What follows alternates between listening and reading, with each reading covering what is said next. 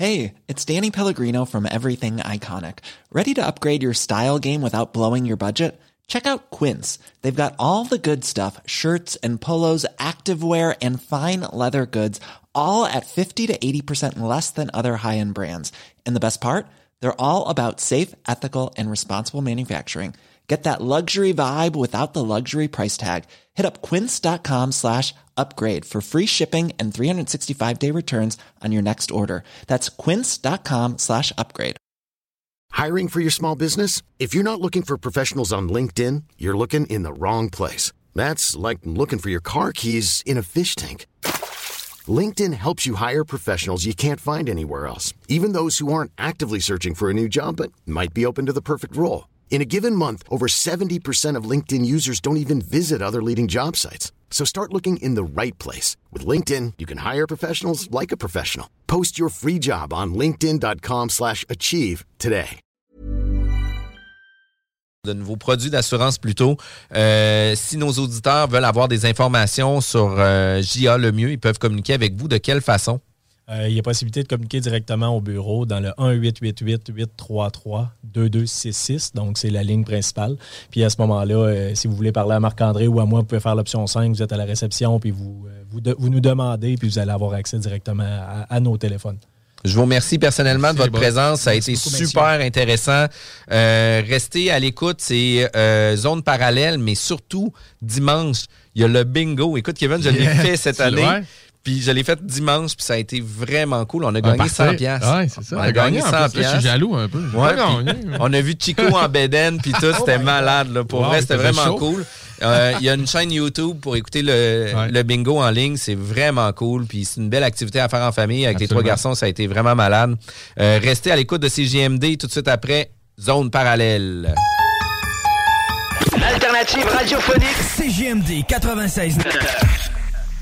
Avertissement. Cette émission a pour but de porter l'auditoire à réflexion. C'est pourquoi la direction de la station souhaite vous rappeler que chaque affirmation mérite réflexion. Il ne faut rien prendre comme vérité simplement parce que c'est dit, car tout ceci demeure des théories ou la perception de chacun. Nous vous recommandons de garder un esprit critique et sceptique sur ce que vous entendez ici comme ailleurs. Bonne écoute, bonne réflexion. Bienvenue dans la zone.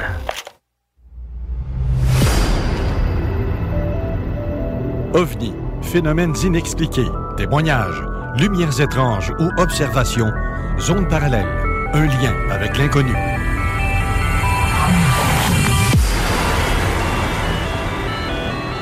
Visitez notre site web à l'adresse www.zoneparallèle.com.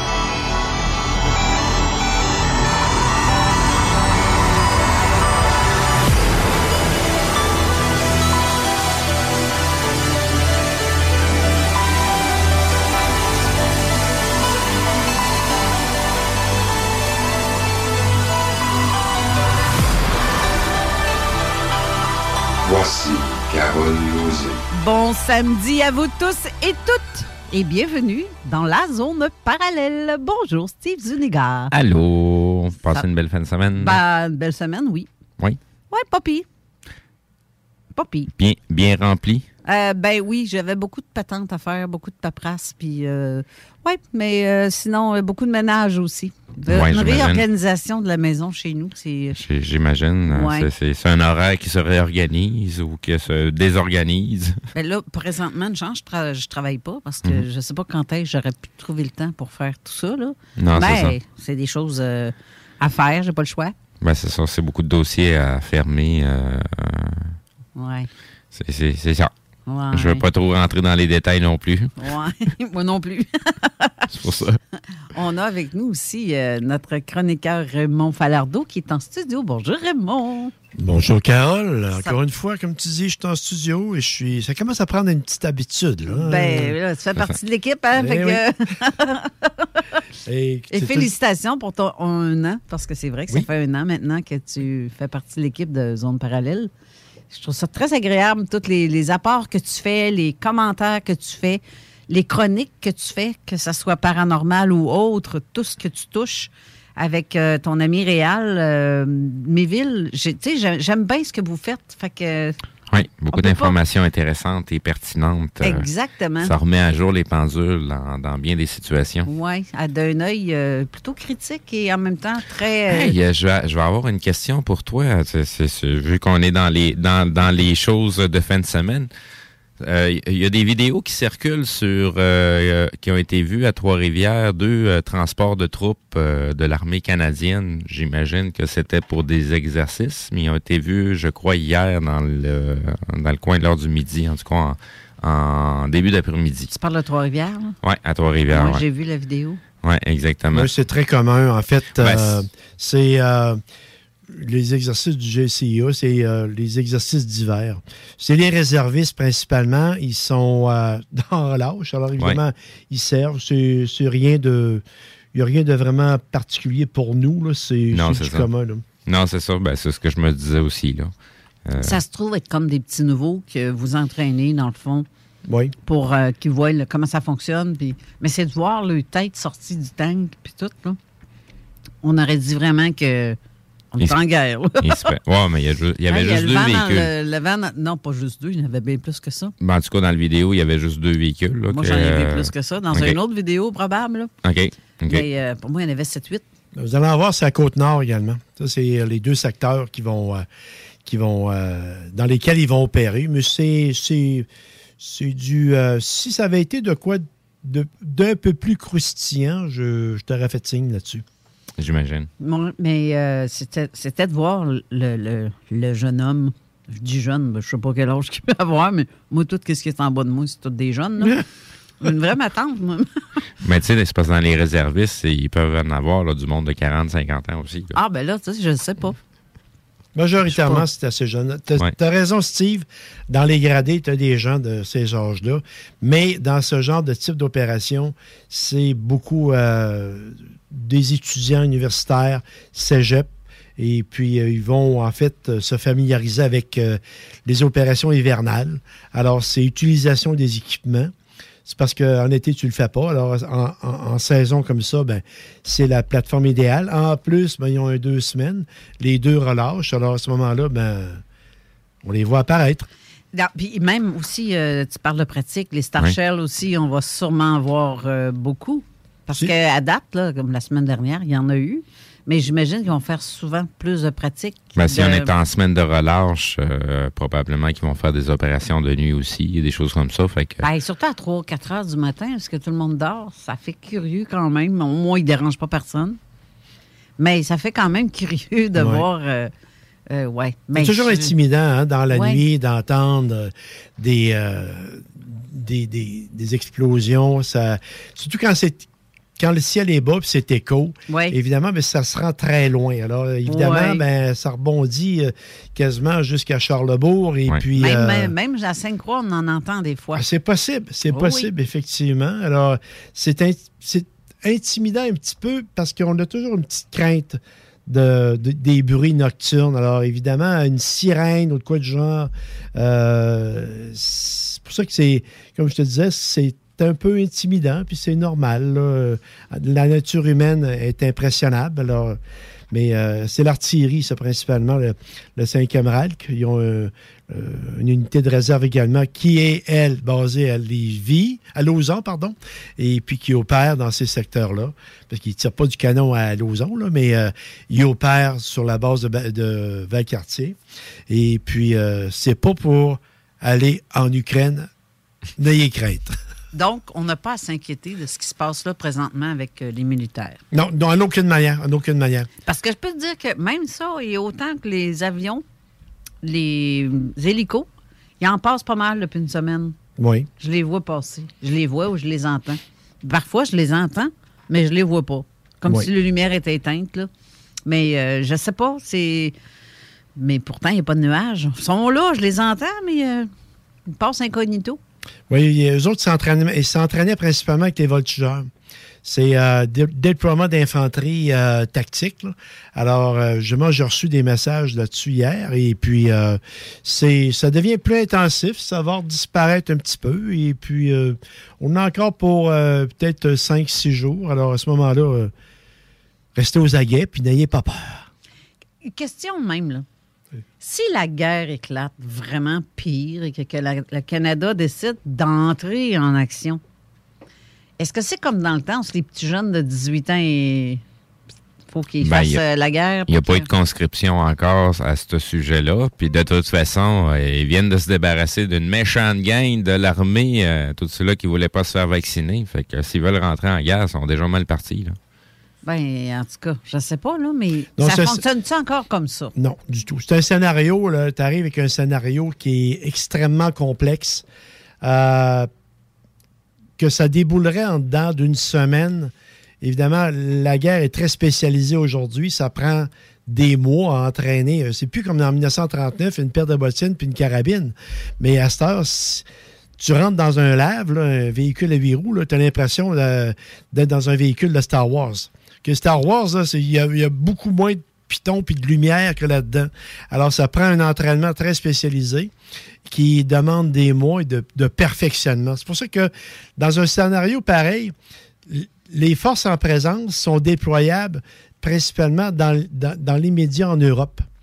Nous, euh, on serait vraiment une seconde, une seconde vague, mais euh, très difficilement envisageable pour l'instant. Je pense que euh, l'escalade n'en est pas rendue à ça encore. Les ententes internationales via l'OTAN ne le permettent pas, parce qu'évidemment, l'OTAN est un outil défensif pas offensif. Alors, ils ne peuvent pas vraiment dire on va les protéger l'Ukraine. Ça a été posé comme question et c'est légitime de l'entendre, mais ça ne peut pas se faire. C'est parce que c'est comme une assurance, en fait, d'autoprotection entre les pays qui sont membres. Puis euh, l'Ukraine voulait devenir membre en 2000. On déborde un petit peu, là. L'Ukraine voulait devenir membre en 2022. Alors évidemment, M. Poutine, je le comprends. Il est au pied du mur. C'est comme si on installait des bases militaires à Saint-Pierre-et-Miquelon, euh, des bases militaires russes à Saint-Pierre-et-Miquelon. Je suis à peu près certain que ça ne passera pas ici. Ben, c'est comme je disais justement hier avec je, placotais avec Eric euh, et Nancy, puis on disait, tu sais, moi là, si quelqu'un débarque chez nous, puis qu'il s'en vient me dire quelle couleur je dois mettre ma couleur de mes murs, puis comment je dois réorganiser mon terrain, comment je dois faire mes affaires dans ma Ben, ça- propre demeure. Ça se passe déjà ici au Canada. Oui, oui, je le sais bien. Mais là, je parle, euh, mettons, euh, ce qui se passe là-bas aussi. Euh, je pense qu'il n'y a pas grand monde qui accepterait de se faire dire quoi faire dans leur propre maison. Ben, c'est, tu sais, c'est ça qui est un petit peu ridicule. Si, présentement, là, si on se fie juste à ce qui est mentionné euh, au niveau des, des, des médias euh, télévisés, euh, c'est de la grosse boîte, là. Tu sais, il y, y y a plein de trucs là, qui sont aberrantes. Là. Les, les, les, les mêmes Taouins qui étaient spécialistes côté COVID là, sont rendus spécialistes côté euh, euh, tu sais, politique internationale. Là. Ce que tu viens de dire là, c'est absolument vrai. Actuellement, on est quand une guerre se déclare, l'information disparaît. C'est toutes sortes de bobards qui Hein? sortent à droite, à droite puis à oui. gauche, des vidéos tournées par un puis par l'autre. C'est à peu près n'importe souvent, quoi. c'est du fake, hein? Puis ils même- mettent des vidéos qui datent d'ailleurs ça- euh, ça donne 10 bien- ans, puis euh, ils disent ça vient de se passer. Ça donne bien que tu parles de fake, justement, parce que du côté russe, euh, ils, ils, euh, ils viennent de- de- d'introduire une nouvelle loi euh, qui vise directement les médias. Euh, donc, si les médias sont pris en flagrant délit de, de, de, de donner de la fausse information sur un événement qui est en train de se produire, ben, ils vont être poursuivis, puis euh, il, va y avoir du temps d'incarcération. Là. Parle-moi Fait que là, il y a CNN qui, qui, qui, qui a totalement euh, éliminé ces journalistes qui étaient en Russie. Fait que tout ce que vous dites, messieurs, depuis tantôt, c'est pas du n'importe quoi. Non, C'est non. la, c'est- c'est la C'est réalité. la réalité. Merci de, merci de le confirmer. J'ai un ami à moi qui est ukrainien. Oui. Puis il me dit, Raymond, il dit, il dit, actuellement, là, c'est un Ukrainien, là, il dit, ce qui sort d'Ukraine, là, c'est tout croche, là. Ah oui. Tu sais, ce qui sort de la Russie, c'est tout croche. La- Et même actuellement, euh, la, la Russie ont, ont barré Facebook et Twitter, mais euh, la BBC de Londres a pris une autre euh, orientation. Elle a rembarqué les ondes courtes, qui étaient très populaires dans les années 70-80. Ben oui. Puis actuellement, il ils émettent sur deux fréquences, 15 785 puis 5 785 MHz à différentes heures pour diffuser de l'information qui n'est plus accessible en Russie. Alors, à ce moment-là, ils ont fait ça en Afghanistan. Puis deuxièmement, l'attaque sur l'Ukraine je ne veux pas aller trop loin là-dedans. L'attaque sur Ouais, l'Ukraine, c'est hein. c'est une attaque parmi Ben, d'autres. Parce que les Tchétchènes, les Russes sont entrés là en 99. Ils ont sorti de là en 2004 pour à peu près les. Pas les mêmes prétextes, mais ils étaient terrorisés par. par- ben, en fait, il y avait des gestes terroristes, terroristes des Tchétchènes. Mais là encore, il y a toute une désinformation qui s'est faite au, au- au travers de ça. On va connaître la vérité là-dessus dans 40 ans à peu près. Pas dans le- la, la- vérité est déjà en circulation, Christophe. Ça fait huit ans que les, Uk- les Ukrainiens sont en train de manger à voler par puis c'est le- le- leur propre gouvernement qui sont en train de leur faire manger à voler. Pour quelle raison? Ben, c'est des provinces où ce que majoritairement les gens parlent russe et non pas ukrainien. Mais ça n'en reste que c'est des citoyens ukrainiens, là. Fait que ça fait huit ans que ça se passe, les médias ferment leur gueule, il y a personne, il y a pas d'information qui sort là-dessus, mainstream, puis là, parce que Vladimir Poutine a décidé d'aller régler le problème, il est pas là pour envahir, il a décidé d'aller régler le problème parce qu'il y a un traité que ça fait huit ans qu'il n'est pas respecté par personne. Fait que, tu sais, il faut, faut, faut être toto à un moment donné, là. Euh, mais est-ce que c'est vrai que les euh, Canadiens allaient s'entraîner là en Ukraine? Il y, a, il y a quatre articles présentement qui ont sorti à CTV euh, de, de- de- de- au sujet justement que l'armée canadienne a entraîné ces gens-là sur place directement en Ukraine. Euh, Justin Trudeau a mentionné qu'il a extensionné ce programme-là pour un autre quatre ans ou cinq ans, quelque chose dans ce genre-là. Puis c'est pas le seul pays qui les entraîne, là. Mm. Puis c'est, c'est, c'est les, les gens qui sont entraînés, là, c'est, c'est, c'est des, des révolutionnaires, là. Ouais. C'est, c'est date pas d'hier là, que ces gens-là sévissent, là. Ben, c'est l'armée régulière, Steve. Euh, j'ai, Ben- parlé, j'ai parlé des gens qui sont montés là. C'est 200 militaires canadiens qui font de l'entraînement, en fait, de l'encadrement militaire au niveau de leur, de leur armée.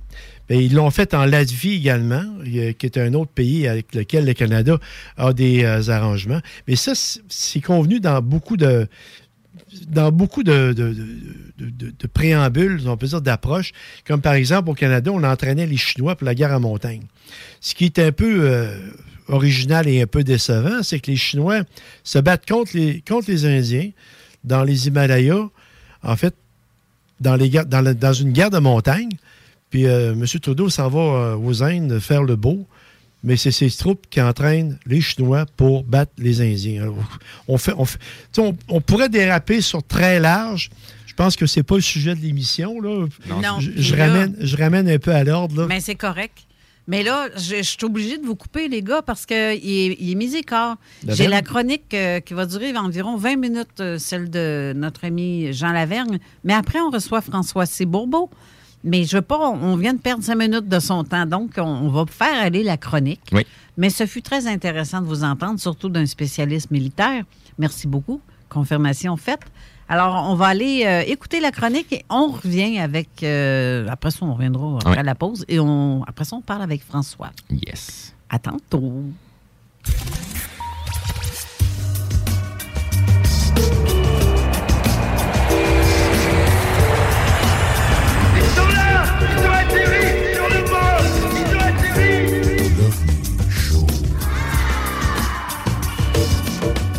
Bonjour tout le monde et bienvenue dans la chronique l'OVNI Show dans Zone Parallèle. Mon nom est Jean Lavergne et on va encore une fois cette semaine parler un peu d'ufologie dans l'émission de Carole Lozé. Cette semaine, on va continuer un peu sur le même sujet des deux dernières chroniques. On va continuer encore de parler de la théorie des anciens astronautes, mais cette semaine, on va regarder quelques exemples plus concrets qui peuvent sembler super alléchants au départ, puis qui peuvent nous laisser vraiment conclure à une possible interaction extraterrestre avec l'ancêtre de l'homme. Par contre, il faut garder l'esprit ouvert, il faut pas non plus directement sauter à l'ultime conclusion, même si la provenance de certains de ces artefacts nous semble étrange et décidément assez extraordinaire. C'est la même chose pour les récits fantastiques qu'on trouve presque partout dans le monde, euh, des écrits d'une multitude de religions, puis on peut inclure la Bible là-dedans quand même, là. On peut certainement pas non plus expliquer directement le contenu de certains écrits extraordinaires parce que si on regarde comme faux, ça expose une histoire remplie de faits incongrus et totalement anachronistes de l'époque à laquelle ils ont été supposément vécus. Il faut garder également à l'esprit que ces récits ont par la suite été transcrits sous diverses formes comme des contes et des légendes. Comme on dit souvent, il y a certainement pas de fumée sans feu, mais on trouve presque toujours une vraie histoire à la base de ces nombreuses légendes-là. C'est pour ça qu'il faut faut regarder ça comme faux. Faut pas dire ah non ça se peut pas. Puis faut pas dire ah, c'est exactement ça. C'est c'est évident. On peut pas dire ça non plus. Puis c'est là que la réflexion est très importante parce que, comme j'ai déjà dit, si ces événements-là se sont réellement produits, déroulés, euh, ils ont été perpétués au premier balbutiement de la race humaine quand le mot technologie n'était même pas dans le dictionnaire. Puis en plus, il n'y en avait même pas de dictionnaire à cette époque-là, tu sais. Ce que je veux dire, c'est qu'à l'époque, la civilisation humaine était tellement pas évoluée euh, que l'homme de l'époque pouvait facilement être très impressionnable. Même il y en a encore aujourd'hui qui le sont. Certains récits sont assez incroyables et il est plus qu'évident que certains événements marquants se sont réellement produits, mais les détails de ces récits sont directement influencés par le degré d'éblouissement ou la façon dont le gars qui les a écrits était influençable au moment où ce qu'il a vécu ou écrit, c'est là qu'il faut se mettre un peu à réfléchir, tu. Puis pour les besoins de la cause, on peut prendre facilement des exemples dans notre vie actuelle, OK? Puis pour l'exemple, on va prendre juste euh, quand on va faire une enquête sur un cas d'observation d'OVNI aujourd'hui. Puis ça, même si l'homme d'aujourd'hui a un background pas mal plus différent, puis pas mal plus rempli et étoffé que l'homme de l'époque, là, on va voir qu'il y a souvent euh, beaucoup de différences dans le témoignage de deux, trois personnes qui ont vu exactement la même chose. Il est évident que la description de l'événement dépend directement de la perception du témoin. Ça, c'est vrai pour n'importe quoi. Plus le témoin sera impressionnable, plus l'événement sera important, gros puis grave. Plus le gars va avoir pogné de quoi quand il va avoir vu ce qu'il a vu, plus que sa description va être wow, tu sais. Puis s'il y a plus qu'un témoin, la différence de personnalité, là, c'est là qu'on les voit encore le plus souvent, puis c'est le plus évident, tu sais. Je l'ai vu souvent dans des enquêtes, ça. Il y a deux témoins pris à part individuellement et puis qui étaient presque côte à côte lors de l'événement, là. Puis on a souvent des descriptions assez différentes de ce qui s'est passé, même si au fond, dans les grandes lignes, l'événement, c'est le même.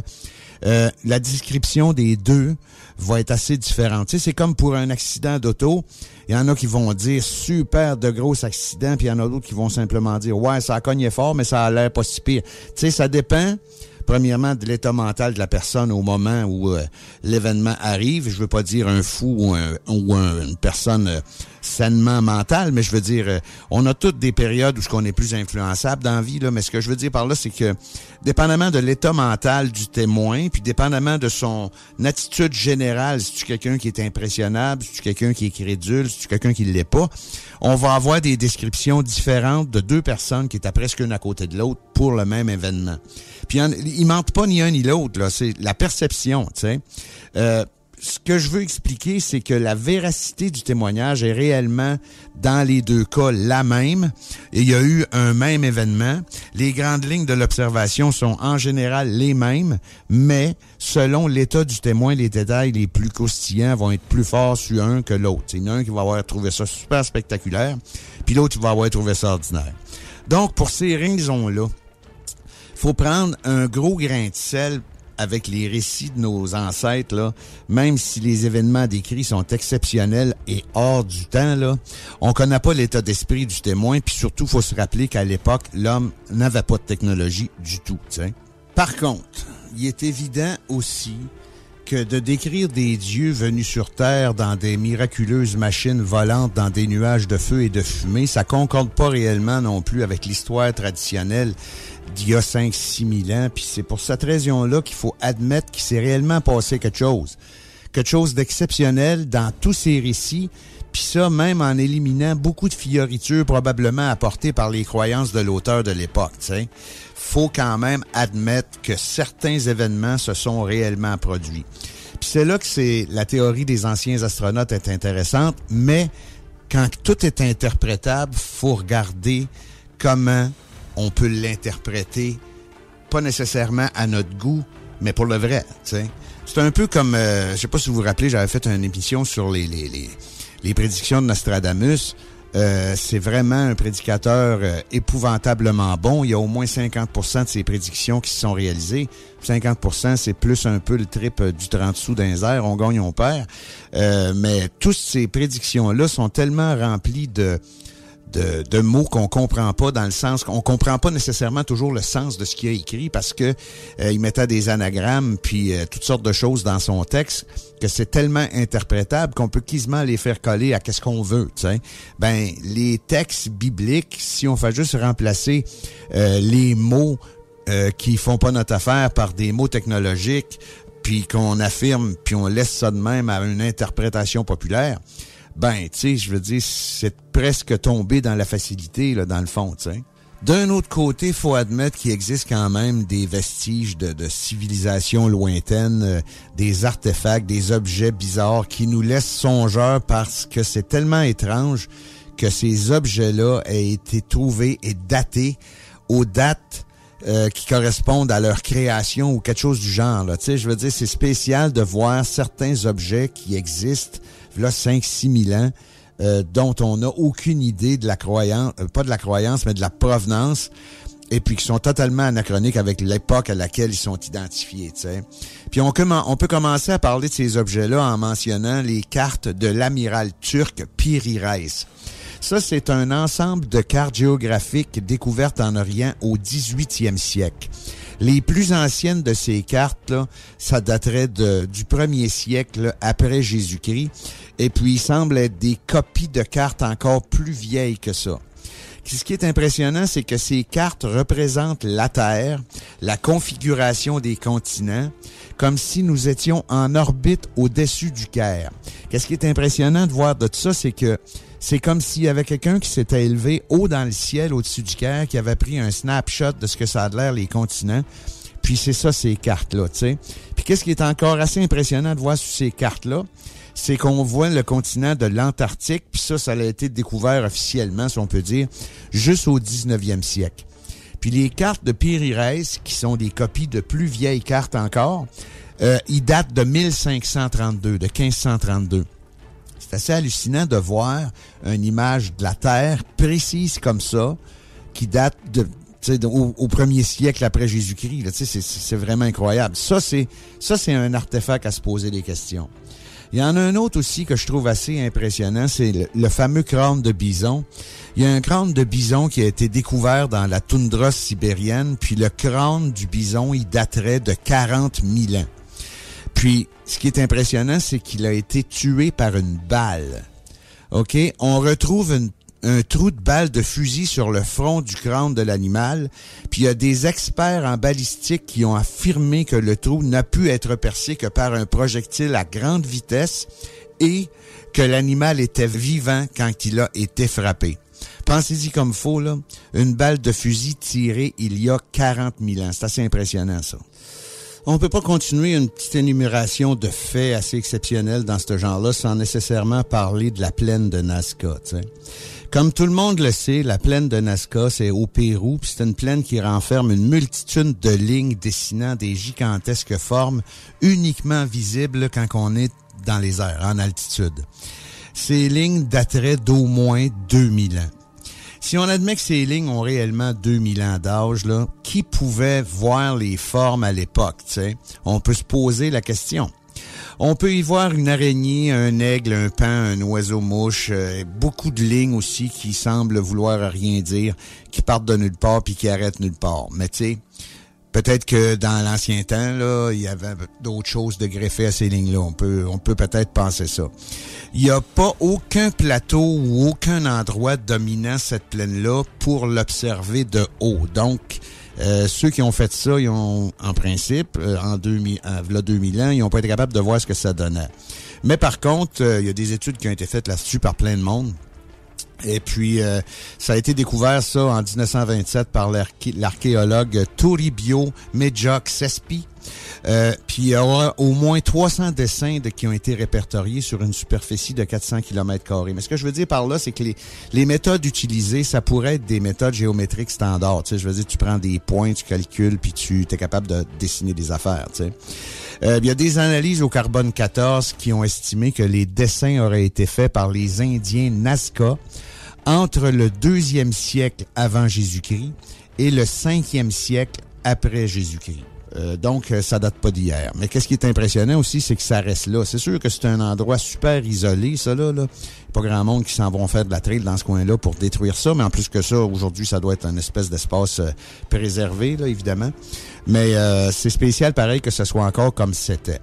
Puis, il y a plein de monde qui ont mis toutes sortes de théories là-dessus pour dire que ça a été fait comme ci, comme ça. Puis là, ben, nous autres, on croyait pas que c'était pour les extraterrestres. Puis on croyait que c'était pour les extraterrestres. Mais il y a une théorie qui a été proposée par l'Américain Jim Woodman, que même à cette époque reculée, les Nazca auraient pu utiliser des ballons à air chaud pour voir les formes du haut des airs. Mais il a même essayé d'en faire un, un ballon, lui, euh, euh, avec euh, les matériaux qu'on pense qui existaient à l'époque, puis ça, ça a fait capot de son affaire. Je pense qu'il est resté dans les airs à peu près deux minutes, puis il s'est élevé à peu près rien qu'une dizaine de pieds. Il souligne par contre qu'on peut voir ces ballons sur des tessons de bouteilles, des tessons de poterie, mais cette théorie-là aussi a été carrément tirée à terre parce que, selon d'autres, les images sur ces tessons de bouteilles-là, ces tessons de poterie, de vases, euh, dans le fond, ça serait juste une représentation de haricots en train de germer. Ça revient à ce que je disais, on peut être certain de rien sur beaucoup de ces preuves-là, mais faut quand même pas oublier que euh, les premiers ballons, les premiers plus légers que l'air, c'est les frères Montgolfier qui ont fait ça en 1782. Donc, il y a encore une grosse différence entre les Nazca, si on peut dire ça comme ça, puis la possibilité qui a été capable d'utiliser des ballons gonflés à l'air chaud, là, regarde, c'est l'enfer. Mais tu sais, des exemples comme ceux-là, on pourrait en énumérer pendant des heures. Ils sont tous super énigmatiques, puis ils sont souvent plus qu'impressionnants. Mais vous remarquerez, par exemple, dans mon exposé d'aujourd'hui, que je parle pas de récits. Je parle juste d'exemples de choses qu'on est capable de voir.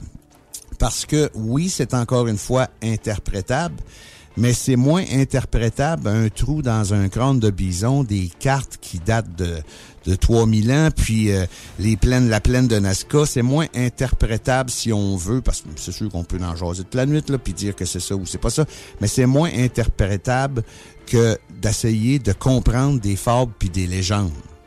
Tu? C'est pour ça que j'ai pris ces exemples-là aujourd'hui. Puis dans le fond, euh, j'ai mon opinion, vous avez votre opinion, vous êtes libre de penser ce que vous voulez. tu sais. Mais à mon opinion, à moi, c'est plus intéressant pour moi de regarder des objets que d'essayer de comprendre la vraie signification de légende, même si au départ, on admet qu'il s'est probablement passé quelque chose d'assez exceptionnel à la base de cette légende-là. Mais tu sais, d'un autre côté, si on laisse la théorie des anciens astronautes de côté un moment, puis qu'on se met à se poser d'autres questions, dans le fond, le but, c'est d'avoir une réflexion, tu sais. Mais si on se posait la question que, et si simplement la race humaine avait oublié un énorme pan de son histoire, tu sais? Faudrait peut-être chercher de ce côté-là aussi, tu sais. Parce que l'histoire biblique, entre autres, est remplie de cataclysmes puis d'événements qui ont mis fin à certaines civilisations pour permettre la naissance de d'autres civilisations. Euh, la représentation populaire de ce que l'homme avait l'air avant ces cataclysmes-là, c'est-tu une bonne représentation de la réalité? Euh, tu sais, si toutes les traces d'une civilisation sont littéralement effacées par un énorme séisme, tu sais, aux proportions bibliques, là, de quoi de fort, là? Euh, Est-ce que nous savons aujourd'hui ce qu'était réellement cette civilisation? C'est à quoi la technologie, la religion, les croyances, tu sais? On peut peut-être en douter, je pense. tu sais. Quand il reste rien, c'est assez difficile d'analyser archéologiquement des vestiges qui n'existent pas. tu.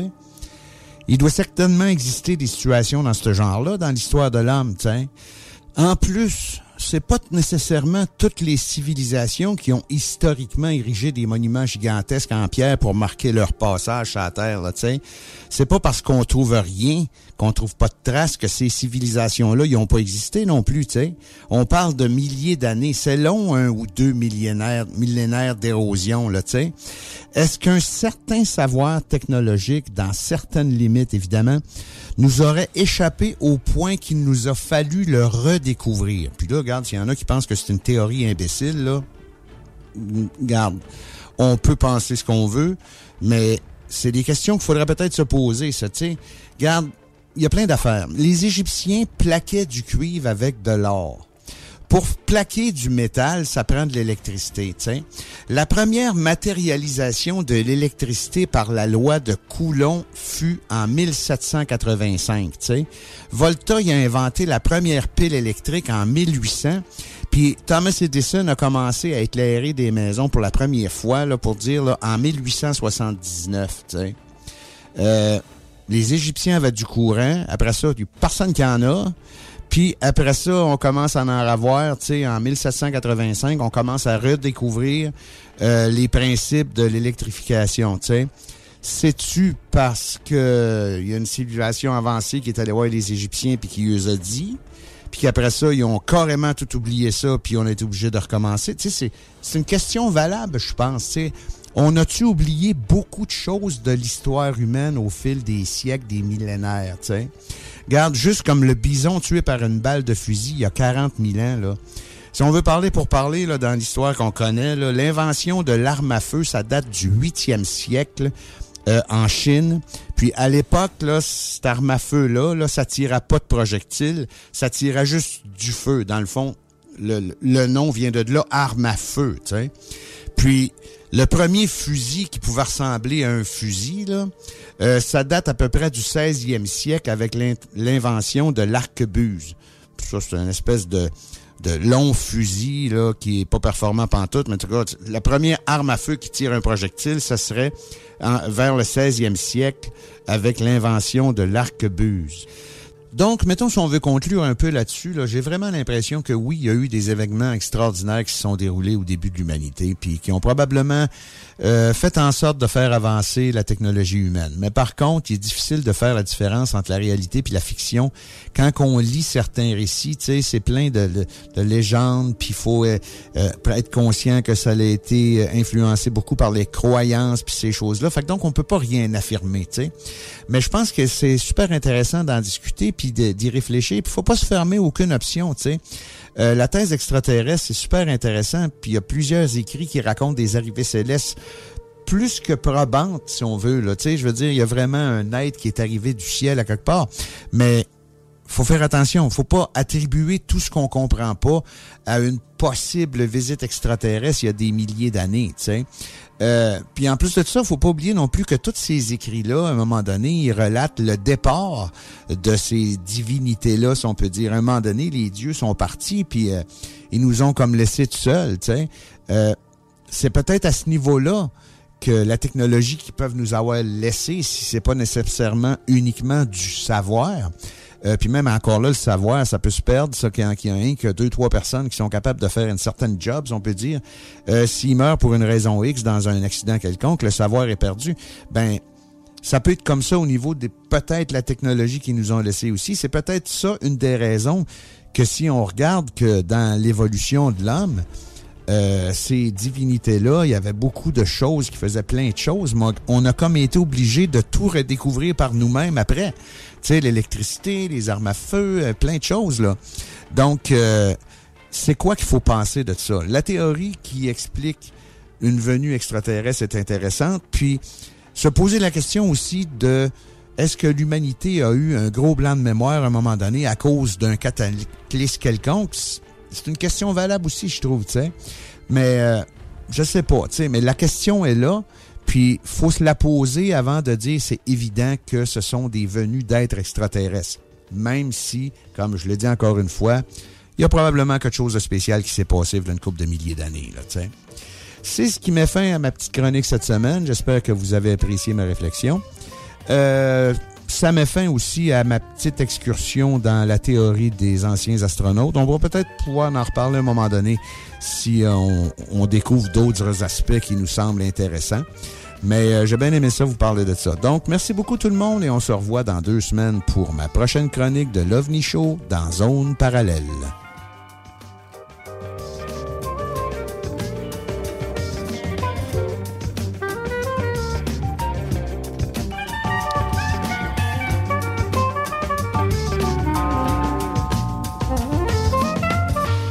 Et voilà, c'est l'heure de faire une courte pause. Ensuite, on parle à notre invité tant attendu, François Bourbeau, que je vais caler pendant la pause. Donc, euh, restez là. On vous revient tout de suite après. À tout à l'heure. À tantôt. 969fm.ca Madame Blais, Messieurs Dubé et Legault, remplacer une infirmière en Chaudière-Appalaches par une tablette électronique, c'est inacceptable. On refuse fermement l'implantation de ce projet ridicule et insensé dans nos CHSLD. Comment le gouvernement de la CAQ peut prétendre vouloir dispenser des soins humains et de qualité à une clientèle aussi vulnérable avec une proposition pareille? Nos aînés et leurs familles méritent le respect. Ensemble, nous disons non à cette décision de la CAQ. Un message du syndicat des professionnels en soins de Chaudière-Appalaches.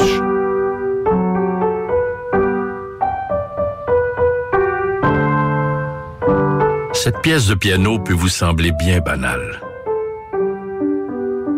À moins que l'on vous dise que c'est Jeanne, encore prof à 81 ans, qui l'a apprise à la petite Chloé lors de ses cours cette semaine. Le Québec est riche de ses aînés. Reconnaissons leur contribution. Un message du gouvernement du Québec. C'est déjà commencé le patro embauche pour le camp de jour Néo cet été. Ah oui, ça me tente. J'ai juste des bons souvenirs de mes étés au camp. Là, je serais payé. Hmm. Imagine, une belle gang, du fun en masse, c'est bien payé, puis en plus, t'as tous tes soirs et tes week-ends. Puis il me semble que je te vois bien passer l'été à jouer dehors. C'est décidé, ma job cet été, ce sera le camp Néo du patro de Lévis. Je suis déjà sur le site du patro. Il y a différents postes et puis c'est super simple d'appliquer. Rends-toi au patrolévis.com ou encore sur la page Facebook du camp de jour Néo et rejoins l'équipe en deux clics. Économiser sur vos assurances, c'est simple. Clicassure.com. Complétez votre demande de soumission en moins de 5 minutes. Elle sera transmise à plusieurs assureurs et courtiers. Et sachant qu'ils sont en compétition, ils vous offriront leur meilleur prix. Visitez clicassure.com pour économiser. Venez essayer notre fameuse brochette de poulet, notre tendre bavette, les délicieuses crevettes papillons ou nos côtes levées qui tombent de l'os. Trois restos, le Bon Neuf Lévis et sur le boulevard Laurier à Sainte-Foy. On a vu. Castor, Mélile, Pit Caribou, Alpha, Noctem, La Souche. Non, Marcus, tu fais là? Est-ce que t'as- la tourette de la microbrasserie? ou? Ouais, un peu, parce que là, c'est plein de bières que je vais déguster pendant mes vacances. Puis là, ben, je veux m'en souvenir lesquelles, puis où, puis quand. Non, casse-toi pas la tête. Là. Va au dépanneur Lisette. 354 des Ruisseaux à Pintante. Ils ont 900 produits de microbrasserie. Tu vas la retrouver, ta bière. Inquiète-toi pas. Quand je peux apprendre? Quand tu veux, Marcus. Quand tu veux. Ouais, quand tu veux! Ah, vous avez raison. La place, c'est le dépanneur Lisette, au 354 Avenue des Ruisseaux à Pintante. Je vais faire un petit like sur leur page Facebook pour être au courant des nouveaux arrivages. Bonjour à tous et à toutes, bienvenue à votre feuilleton du dimanche, Lilima et Popperman. Salut, là, ici Anne Smallman au micro. Bonjour à tous et à toutes. Aujourd'hui, chapitre 4 dans la série Ces douleurs atroces que je dois endurer tous les jours. CJMD 96.9. Avertissement. Cette émission a pour but de porter l'auditoire à réflexion. C'est pourquoi la direction de la station souhaite vous rappeler que chaque affirmation mérite réflexion. Il ne faut rien prendre comme vérité simplement parce que c'est dit, car tout ceci demeure des théories ou la perception de chacun. Nous vous recommandons de garder un esprit critique et sceptique sur ce que vous entendez ici comme ailleurs. Bonne écoute, bonne réflexion. Bienvenue dans la zone.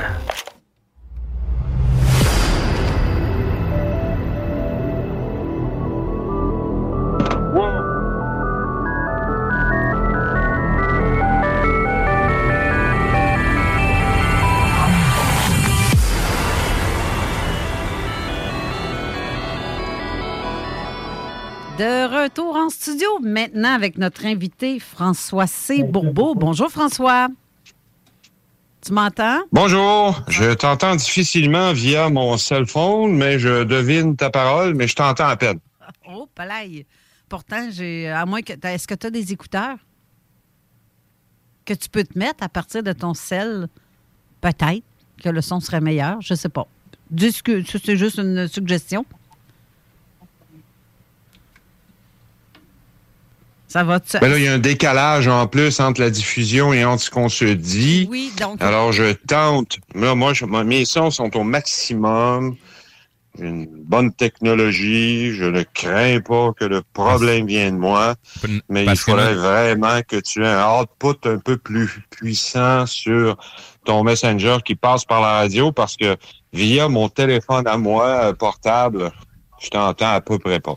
Moi, je, m'entends, par exemple, en décalé, justement, de chez toi. Il faut que tu baisses le son de.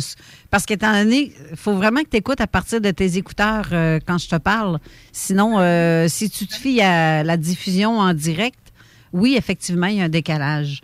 Attends une minute, là. Euh, mon Dieu. Est-ce que ça serait pas mieux plutôt de passer, plutôt par mon téléphone, de passer par mes micros professionnels de radio que j'ai à la maison et on se déconnecte, on se reconnecte très rapidement pour passer en mode audio seulement. Est-ce qu'on on fait la tentative pour que ce soit plus agréable à la fois pour moi, pour toi et surtout tes auditeurs? Autrement dit, tu veux que je te colle sur ton téléphone et non par Messenger? J'ai absolument rien compris. Bon, OK, garde. Je vais, je vais t'appeler sur ton téléphone. Ouais, tu veux réessayer la tentative? Oui, mais sur ton téléphone. Ah, OK. Essaye ça. On raccroche, on se rappelle très rapidement. J'attends ton appel. Allons-y. Parfait. À tantôt. OK, tantôt. Euh, bon, ben garde, pendant que on a, on- pendant qu'on fait des tests avec euh, Raymond, est-ce que tu as quelque chose que tu pourrais me que je puisse pendant ce temps-là appeler euh, François? C'est- Sinon, euh, on essaie comme ça, je pense. On va continuer sur le même sujet qu'on parlait tantôt. En attendant, oui. Fait que, tu sais, euh, on- les, les, les, les, euh, pour revenir Ukraine, Russie, euh, les gens, pour qu'ils comprennent vraiment qu'est-ce qui se passe, vous avez un film qui s'appelle Donbass, qui est un documentaire qui a été fait par une journaliste qui euh, a pris le témoignage des gens qui sont en Ukraine présentement et qui mangent à voler depuis les huit dernières années. Euh, allez écouter ce que ces gens-là ont à dire. La vidéo se trouve à être sur Vimeo. Euh, je vais essayer de, de, de retrouver le lien puis de le mettre en, en, en commentaire.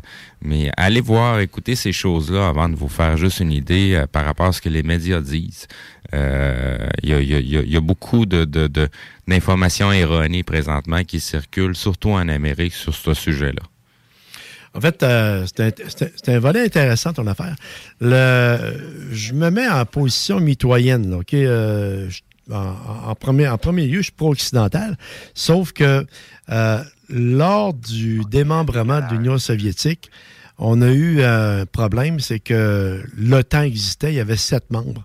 Et puis les membres de l'époque on avait dit à M. Brezhnev à l'époque, euh, euh, Yeltsin, ben, excusez-moi, par mon erreur, que l'OTAN ira pas au-delà des frontières actuelles de l'époque. Sauf qu'actuellement, on est rendu à 31 pays. Et euh, ce qui est dangereux, c'est que pour la Russie, je ne suis pas un un russophobe ou encore un, un partisan de la Russie. Je vous dis les choses comme elles sont. C'est Ouais, que pour, la Russie, ils sont rendus très proches, en fait, de, de leurs frontières. L'Ukraine, possiblement devenant accessible à l'OTAN en 2022, ben, tu es rendu avec, euh, si on veut dire, l'Alliance Atlantique à tes frontières. Déjà qu'ils ont la Latvie, l'Estonie puis le- Lituanie. Alors, euh, c'était juste un petit volet que je voulais terminer de même là, parce qu'on m'avait on m'avait sollicité. Alors, Ouais, tu, tu- tu sais que le réel problème, c'est que la Russie s'est installée tellement proche des bases de- de- de- de- du NATO. tu sais. C'est c'est- c'est- Bon, c'est de la faute à la Russie. on va pas plus loin. Ouais, non, non, c'est ça, on va sarcastique. pas plus loin parce que là, François, il est au bout du fil. Euh, Bonjour, François. Voilà. Voilà, bonjour toute l'équipe, bonjour Allô. les auditeurs, auditrices de CJMD 96.9 FM. Voilà. Bon. Je sors ma voix de radio, là, parce que je m'ennuie un peu de ça, pour en avoir fait pendant quelques rotations ter- terrestres autour, ben, euh, translations. Ben, euh, je m'ennuie un peu de ça. Voilà. Recule-toi juste un petit peu de ton micro parce qu'on entend gricher en même temps parce que t'es trop près. Peut-être, je sais pas. Non, non, je porte euh, mon téléphone à mon oreille et puis je suis à 4 5 pouces, euh, 6 cm du micro. Ah, ben, OK, c'est correct. Là, c'est parfait. On t'entend bien. Hey, François, c'est beau. Oui, vas-y, ma belle. Le C, il veut dire quoi dans ton nom? le C, on va enfin régler le problème. Faut comprendre qu'étant membre de l'Union des artistes, il y a un autre mec, membre de l'UDA, qui vit à Vancouver et qui a le même nom que moi. Alors, nous étions donc deux François Bourbeau, membres de l'UDA, et à chaque année, on reçoit un chèque de vacances. Et ce qui était drôle dans la patente, moins drôle pour moi, c'est qu'il recevait mes chèques de vacances. oh! Alors, euh, je me suis un peu fatigué de ça. J'ai dit à l'UDA, on va régler le problème. Vous allez mettre le C entre mon prénom et mon nom, qui est le nom de famille de ma maman, Pauline Côté. Ah! Et euh, c'est pas Charles, comme un certain individu a cru puis a écrit euh, faussement dans certains textes. Mon nom, c'est François Bourbeau, Jean Bernard sur mon baptistère, mais j'ai préféré mettre le C en respect. Un énorme respect que je porte à la maman, qui est décédée, malheureusement, et le papa. Mais j'ai voulu mettre le C simplement pour me différencier de l'autre François Bourbeau à Vancouver. Et maintenant, je reçois mes chèques de vacances. Excellent. Eh, en parlant de ta famille, justement, j'aimerais ça que tu me parles un peu de, de, de ta famille. Parce que les gens ne connaissent pas vraiment la personne qui est François Bourbeau. C'est vrai que j'en ai jamais vraiment parlé non plus. mais- Ben, c'est ça. Vous êtes t'es d'une famille de combien? Ben, moi, je suis le onzième de onze de cadet. T'es le bébé. Pardon? T'es le bébé. Oui, le, petit bébé. Et puis, euh, euh, je viens d'une longue lignée de fossiles parce que mon père était 19. 13 gars, 6 filles, imagine. Wow. Alors, habitué, euh, gars de campagne, habitué d'être accueillant, élevé dans des grandes familles comme ça, ben, on est habitué de recevoir beaucoup de gens à la table. Et on était toujours, moi j'étais très, très content, très heureux de voir autant de gens autour de la table avec la maman qui fait de la bonne popote. Et les gens mangent et tout ça. Et quand j'habitais à Saint-Séphore en campagne, euh, mon père a acheté une première motoneige alors que j'avais 12 ans. J'ai eu le premier bombardier et là, imagine-toi, il m'a coûté, il a coûté à mon père 200 dollars. Aïe, bon, oh, c'est beaucoup pour l'époque. Aujourd'hui, ben ouais, t'imagines, aujourd'hui c'est 25 000 pour la même maudite patente. Ben oui. Et puis, euh, on a commencé la famille Bourbeau. Imagine, là, la trollée d'oncles et de tantes qui possèdent chacun, chacune une motoneige. Juste la famille Bourbeau, on avait l'air d'un clan des Hells Angels qui envahissait les forêts puis les trails de Hardad.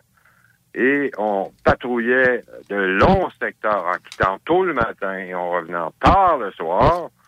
Et moi, j'ai connu ça, là, les, les- tu sais, les beaux parties de famille, là, à Noël, au jour de l'an. Eh oui. On commençait euh, Noël le 23 décembre avec ma grand-maman qui m'a initié au paranormal.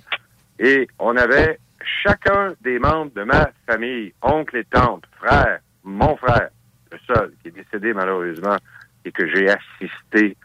Euh, il a demandé l'aide à mourir. Moi, je l'ai tenu jusqu'à la dernière seconde. Et d'ailleurs, j'ai fait une entrevue trois minutes avant ben, qu'il décède. Et j'ai conservé cette entrevue que je vais d'ailleurs diffuser dans notre site, un de ces quatre, ovnialert.ca. Vous pouvez aller le voir, il est en construction.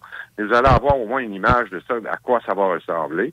Et il y a beaucoup de documents exclusifs que je possède, que je vais commencer à rendre publics. Oui.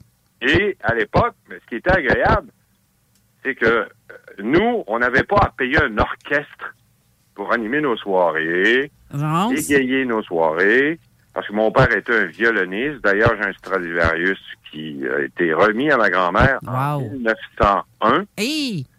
parce que euh, un monsieur avait contracté une dette de 9 dollars. C'est de l'argent à l'époque. Ben oui. 1901. Et elle a entendu frapper à la porte à l'époque. Elle a ouvert celle-ci. Il y avait des traces dans la neige. Personne. Il y avait une boîte à droite. Elle prend la boîte, elle l'ouvre. Il y a un étui. Dans l'étui, elle voit un violon. À l'intérieur de celui-ci, écrit évidemment en italien. Instrument fabriqué par Antonio Stradivarius avec euh, l'année, tout le truc. Et je j'ai hérité de cet instrument. Parce que mon père en jouait du violon. Mon papa jouait du piano. Ma... On joue tous des instruments dans la famille. de sorte que, t'imagines party, là. J'avais une tante qui jouait du banjo, mon père jouait du, tu sais, le- l'espèce de piano horizontal, là, que tu joues une clé mécanique, là, puis Eh, tu mon Dieu. hawaïenne. Il faisait ça. Et puis, euh, j'en avais d'autres, là. Une tante qui jouait du- de, la guitare électrique, l'autre la basse, euh, l'autre la trompette, l'autre l'accordéon. Euh, Écoute, on se ramassait, là, des Noëls, je te jure. On commençait le 23 décembre, ça se finissait le 8 janvier. et ça, c'était 24, 24, 7, 7. Puis ça prenait un coup. Puis moi, comme j'ai vécu les années 60, ben ça fumait dans ce temps-là, je te jure. Les enfants, on marchait. On marchait plus. On rampait sur les planchers pour éviter la fumée de cigarette, pour aller se planter à face dans les humidificateurs pour être capable de respirer. Parce que, écoute, euh, c'est un nuage dans la maison. On aurait pu croire qu'il aurait pu pleuvoir pour avoir un orage. Et ça, c'était le bon vieux temps. Ça me fait toujours rire maintenant quand je vois les petites mains qui bougent dans les autos, euh, des forces de fumée dans, le, dans mon véhicule. J'ai un enfant. Et tabaslac, je t'avais vécu dans mon temps, t'aurais cru qu'on aurait voulu l'assassiner parce que moi, j'ai vécu toutes ces époques-là. Et euh, à mon âge, 60 ans maintenant, euh, je viens de voir mon médecin, puis j'ai encore un rythme cardiaque qui se maintient entre 55 et 60 battements. Et euh, je pète le feu. Je suis. Même la femme n'a pas cru, mon docteur, que je suis un fumeur parce que elle m'a dit Vous avez un corps d'athlète, M. Bourbeau, vous êtes un bœuf. Ben, j'ai dit merci, j'aimerais bien avoir une comparaison d'un c'est encore plus gros. Mais non, tu sais, je t'offre la rente. Je suis je suis très chanceux, je touche du bois pour avoir encore une santé exemplaire, être capable de continuer à faire le travail que je veux faire et attaquer maintenant au niveau gouvernemental pour aller chercher les documents dont j'ai besoin. Voilà. C'est excellent. Je sais que j'ai vu des vidéos que tu as mis justement sur ton YouTube où ce qu'on t'entend jouer euh, et ta sœur aussi, vous jouez. Ah oui, euh, oui, oui, c'est vrai. C'est de toute beauté. Vraiment de toute beauté. Ah, c'est très amateur parce que moi, je joue à l'oreille, j'ai jamais suivi de cours d'art, rien. C'est vrai que pendant 12 ans, j'ai chanté. Non, c'est pas vrai. J'avais 12 ans. Mais j'ai joué peut-être pendant 5, 6 années. J'étais chanteur de chorale. La conjointe euh, de l'organiste, euh, mon oncle Marcel Bourbeau, commandant dans l'Air Force, jouait l'orgue. Et euh, c'est lui qui euh, dirigeait l'orchestre, enfin en haut, là, tu sais, le paratoire en haut. Mon père était diacre, donc il animait la messe avec le prêtre à l'avant. Parce que mon père, c'est un prêtre manqué, là. Tu sais, lui, il a toujours voulu être prêtre. Et quand le, le, le- le curé qu'il a rencontré à l'époque à Saint-Germain-de-Grande-Tame dans les années 40-50 pendant la guerre, il lui a posé une question qui a enragé mon père. Il lui a demandé Est-ce que ton père à toi, Georges, est riche? Ben, il a dit non, il est forgeron, euh, il n'y a pas d'argent. Ah, ben tu peux pas faire le séminaire, et ça, ça prouve que tu n'as pas la vocation pour être prêtre. Ah, Seigneur. Ça lui a mis le feu à l'arrière-train. Ben, j'espère bien. Tu parles d'une affaire, toi. Comme si on avait besoin de. Regarde, il disait pas ça dans le temps. Jésus, la demeure devrait être, elle devrait être faite en bois avec rien, Ben, le strict c'est déjà, minimum. Et non que. acte de, de pauvreté au service Exact. de l'autre. Mon père a compensé en devenant diacre, avec une croix en or dans le cou. Il avait le droit de tout faire, là, genre donner la communion, tout ça. Il y a certains sacrements qu'il ne pouvait faire, comme baptiser ou euh, Le mariage? qu'il pas faire. Ouais, c'est ça. Il y a certaines affaires qu'un diacre n'a pas le droit de faire, là, parce que ça demande un niveau supérieur dans la hiérarchie de l'Église catholique. OK. Mais il s'est quand même organisé pour euh, faire un mode compensatoire. C'est un peintre artiste professionnel dont il euh, s'organisait pour égayer, si tu veux, pendant la Noël dans l'église, des tableaux gigantesques représentant l'étoile de Bethléem ayant guidé les, euh, les trois espèces de rois mages pour retrouver où était né le Christ à l'époque dans le secteur de la Judée. Et euh, nous, ben, on, on contribuait à tout cela parce que, en plus, euh, la conjointe, la blonde, bon, parler québécois, de mon oncle Marcel Bourbeau, ben, elle fabriquait tous les vêtements. Alors, moi, j'ai des vidéos, ben, c'est-à-dire des 8 mm tournés à l'époque, où, avec un fil invisible, il y avait une croix lumineuse qui se déplaçait au-dessus de la tête des gens dans l'église à Saint-Nicéphore qui se rendait à la crèche dans euh, la partie avant de l'église pour aller s'installer sur un sapin juste au-dessus de la crèche où se trouvaient des vrais petits êtres humains qu'on avait habillés comme Joseph, Marie, le bébé, le bœuf, la vache. Bon, on n'était pas allé jusqu'à rentrer les animaux. Le plus drôle, c'est qu'il y a du monde qui arrivait à l'église qui était un peu euh, avancé en alcool. Et je me souviendrai toujours d'un vieux monsieur qui avait vu cette étoile-là bouger dans le ciel. Puis euh, je pense qu'on l'a converti totalement au catholicisme parce que lui a cru voir un miracle d'une vraie étoile qui se déplaçait dans le ciel, dans le, au-dessus de la, la face de tout le monde, qui s'était rendu jusqu'à la position de la crèche à l'avant. Et euh, comme il était en boisson, ben lui il était sûr qu'il avait assisté à un miracle. Puis je pense que si on lui parlait aujourd'hui, il en parlera encore, puis il dirait Moi, c'est là que j'ai été converti. il marchait. Mais C'est des justement, beaux souvenirs pour moi, ça. Ben oui, c'est clair. La chance. Puis je chantais à l'époque comme René Simard, parce que j'ai le même âge, j'ai vécu à la même époque. Seul problème, c'est que moi, j'ai pas eu la chance de rencontrer son producteur. Puis avec ce qu'on sait de lui aujourd'hui, je suis quasiment content parce que j'allais le dire. ça, ça serait peut-être fini en cours de justice. tu sais. Bon, bon, enfin, chacun son destin. Mais parlant de ta famille, justement, toi, t'es- t'es- t'es- est-ce que tu es le seul dans, parmi tous ces 11 enfants-là à avoir euh, l'intérêt pour ce qui est de tout ce qui est inexpliqué? Non, j'ai une sœur Chantal qui habite actuellement à Pinger Creek dans le sud de l'Alberta, après les lignes américaines du Montana, qui tire cartes. Et elle l'a apprise, elle aussi, de ma grand-mère, qui, elle, à l'époque, dans les années fin 60, début 70, pratiquait trois, trois trucs, trois choses. Elle faisait les cartes, faisait de la voyance directe, et en plus du fétichisme. C'est-à-dire qu'elle utilisait les objets pour lancer des sorts aux personnes méchantes, enfin, que elle considérait comme méchantes, pour les dompter, toujours au nom de Dieu, jamais de sa faute à elle. là. Elle disait, écoute bien, ça trois fois je te le dis, c'est pas gentil, ce soir, ta maison va brûler. Moi, j'ai été témoin d'un événement, pas de 32, pas 100 000, un. T'as boire, OK? Et elle avait dit à la famille Caillé, qui demeurait à peut-être 500 mètres à notre gauche sur la route 143, entre les rangs 2 et 5, parallèle à l'autoroute 55, sud du village de Saint-Séphore. Allez voir sur Google Maps, vous allez relocaliser à peu près le secteur, parce que le rang 2, qui est la route à Caïa, c'est comme ça que ça s'appelait à l'époque, conduisait vers la rivière Saint-François.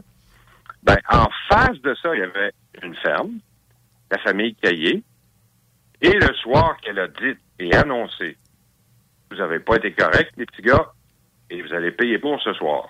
D'abord, elle a reçu un appel vers minuit qu'il y avait des chauves-souris qui se baladaient dans la maison. Et une heure après, on a vu passer les trucks de pompiers, la police, les ambulances, puis la maison passée au feu. Oh! Boire. Et le- mais le plus drôle, c'est pas ça. Le plus drôle, c'est que le curé de Saint-Séphore, à l'époque, je te parle de 72, 73. 72, d'ailleurs, euh, ça commençait mon intérêt un peu plus pour le ciel, comme astronome.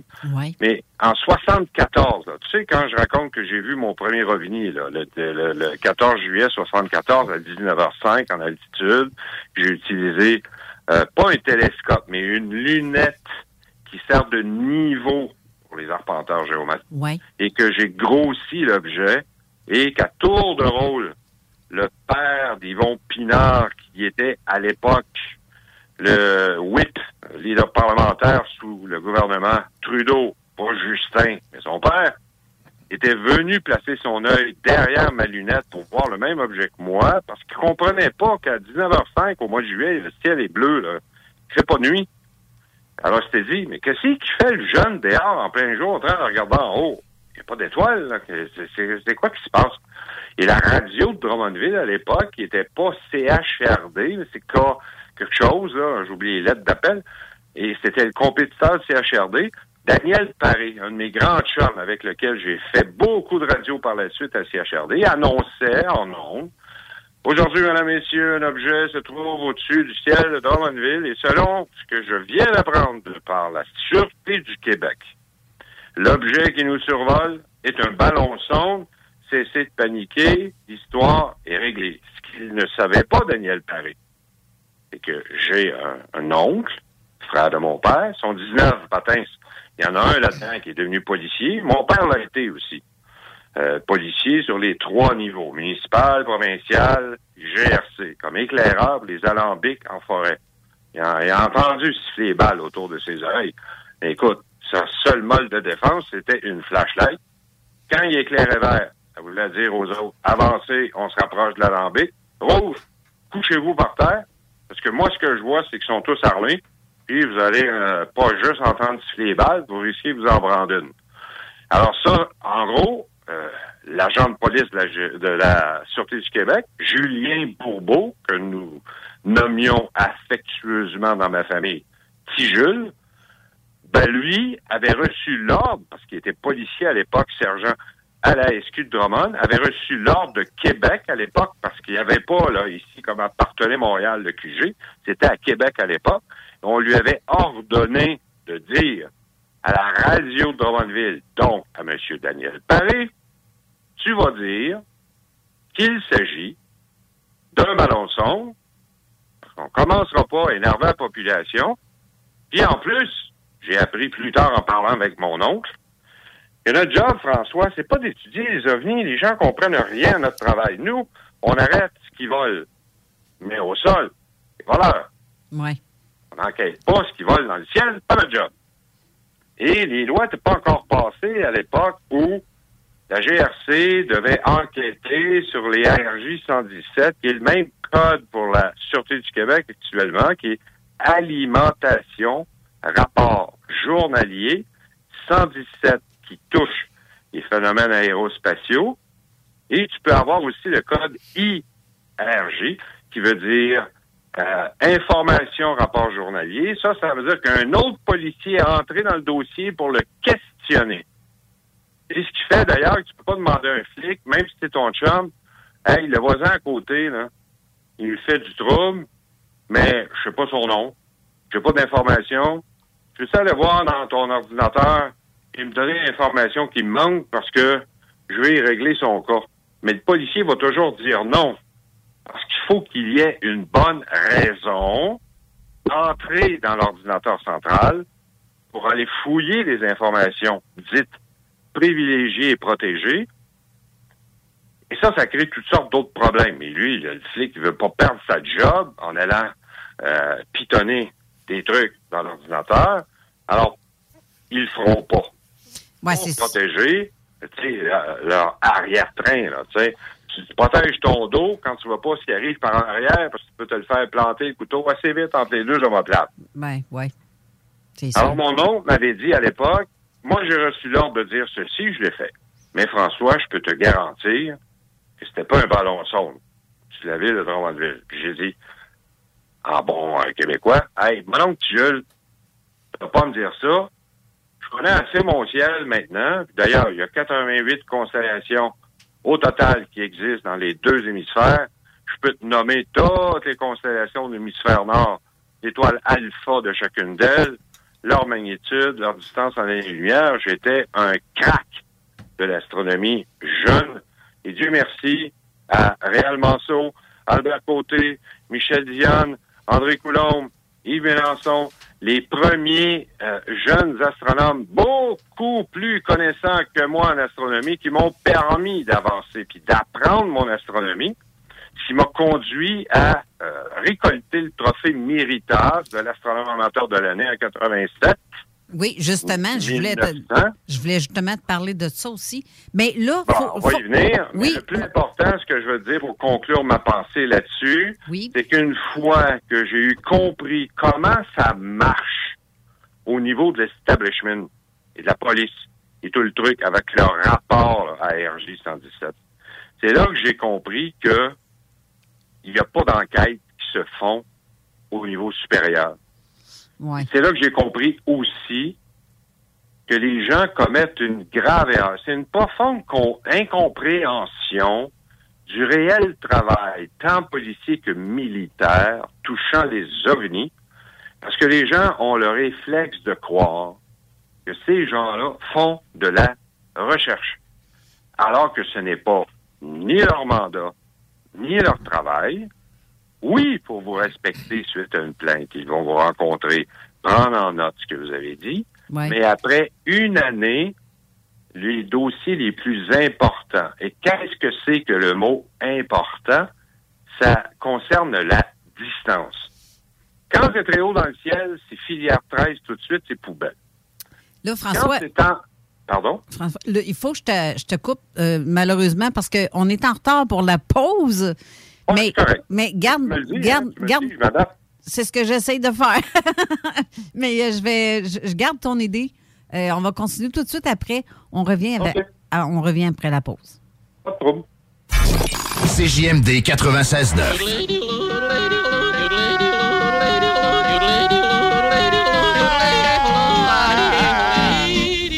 Bienvenue, les paupiètes. Garage les pièces CRS. Sur la rue Maurice-Bois à Québec. La fiabilité même, sans payer pour un grand brand pour rien. Garage les pièces CRS. Depuis 1991, on fait toutes les marques. On met votre véhicule en marche au meilleur prix. Pas de cassage de tête. La mécanique au meilleur rapport qualité-prix. C'est Garage les pièces CRS.com. Économiser sur vos assurances, c'est simple. Clicassure.com. Complétez votre demande de soumission en moins de 5 minutes. Elle sera transmise à plusieurs assureurs et courtiers. Et sachant qu'ils sont en compétition, ils vous offriront leur meilleur prix. Visitez clicassure.com pour économiser. Enfin, nous sommes ouverts. Rassemblez votre famille, vos amis ou vos collègues chez Barbies. Réservé dans l'un de nos trois restos, le Bourgneuf-Lévis et sur le boulevard Laurier à Sainte-Foy. Au cinéma Lido, cinéma des chutes, on fait tout popper. Le maïs, le son, l'image, les sourires, les journées, les soirées. On s'éclate à l'année longue. Concours, ciné-cartes, cartes cadeaux, prix spéciaux, rien d'impossible quand on a une entreprise avec un comptoir à friandises. On peut même écouter deux films de suite, entrer le jeudi pour un petit set ou louer une salle et devenir la star. Cinéma Lido, cinéma des chutes à Lévis et Saint-Nicolas. Ça fait plus de 40 ans qu'on se fait du cinéma et c'est à chaque fois une première. Vapking est la meilleure boutique pour les articles de vapoteurs au Québec. Diversité, qualité et bien sûr les plus bas prix. Vapking Saint-Romuald, Lévis, Lauson, Saint-Nicolas et Sainte-Marie. Vapking, je l'étudie, Vapking! Vapking, je l'étudie, Vapking! Vapking! Rénovez cet hiver avec le groupe DBL, votre expert en toiture et construction à Québec et Lévis. Pourquoi attendre à l'été pour rénover? La rénovation intérieure peut se faire dans le confort et ce même cet hiver. Vous pensez refaire votre salle de bain, aménager votre sous-sol ou simplement embellir votre résidence ou votre commerce? Groupe DBL dépassera vos attentes par l'engagement de ses équipes hautement qualifiées en n'utilisant que des produits de performance supérieure. Groupe DBL cumule plus de 40 ans d'expérience. Planifiez vos projets dès maintenant en contactant Groupe DBL au 418-681-2522 ou en ligne à groupedbl.com. On a vu. Castor, Mélile, Pit Caribou, Alpha, Noctem, Lasso. Non, Marcus, tu fais là, est-ce que t'as t'as la tourette de la microbrasserie? ou? Ouais, un peu, parce que là, c'est plein de bières que je vais déguster pendant mes vacances. Puis là, ben, je veux m'en souvenir lesquelles, puis où, puis quand. Non, casse-toi pas la tête, là. Va au dépanneur Lisette. 354 des Ruisseaux à Pintante. Ils ont 900 produits de microbrasserie. Tu vas la retrouver, ta bière, inquiète-toi pas. Quand je peux apprendre? Quand tu veux, Marcus, quand tu veux. Ouais, quand tu veux! Ah, vous avez raison. La place, c'est le dépanneur Lisette, au 354 Avenue des Ruisseaux à Pintante. Je vais faire un petit like sur leur page Facebook pour être au courant des nouveaux arrivages. Problème de crédit? Besoin d'une voiture? lbbauto.com Chevalier! Ce dimanche 13h30 à l'Arena de Lévis, c'est la journée des mascottes des Sercom au Chevalier. Plusieurs mascottes sur place. Apporte un toutou et lance-le sur la glace lors du premier but des Chevaliers. Gratuit pour les moins de 14 ans. Ce dimanche, 13h30, Arena de Lévis. 96.9. Avertissement. Cette émission a pour but de porter l'auditoire à réflexion. C'est pourquoi la direction de la station souhaite vous rappeler que chaque affirmation mérite réflexion. Il ne faut rien prendre comme vérité simplement parce que c'est dit, car tout ceci demeure des théories ou la perception de chacun. Nous vous recommandons de garder un esprit critique et sceptique sur ce que vous entendez ici comme ailleurs. Bonne écoute, bonne réflexion. Bienvenue dans la zone.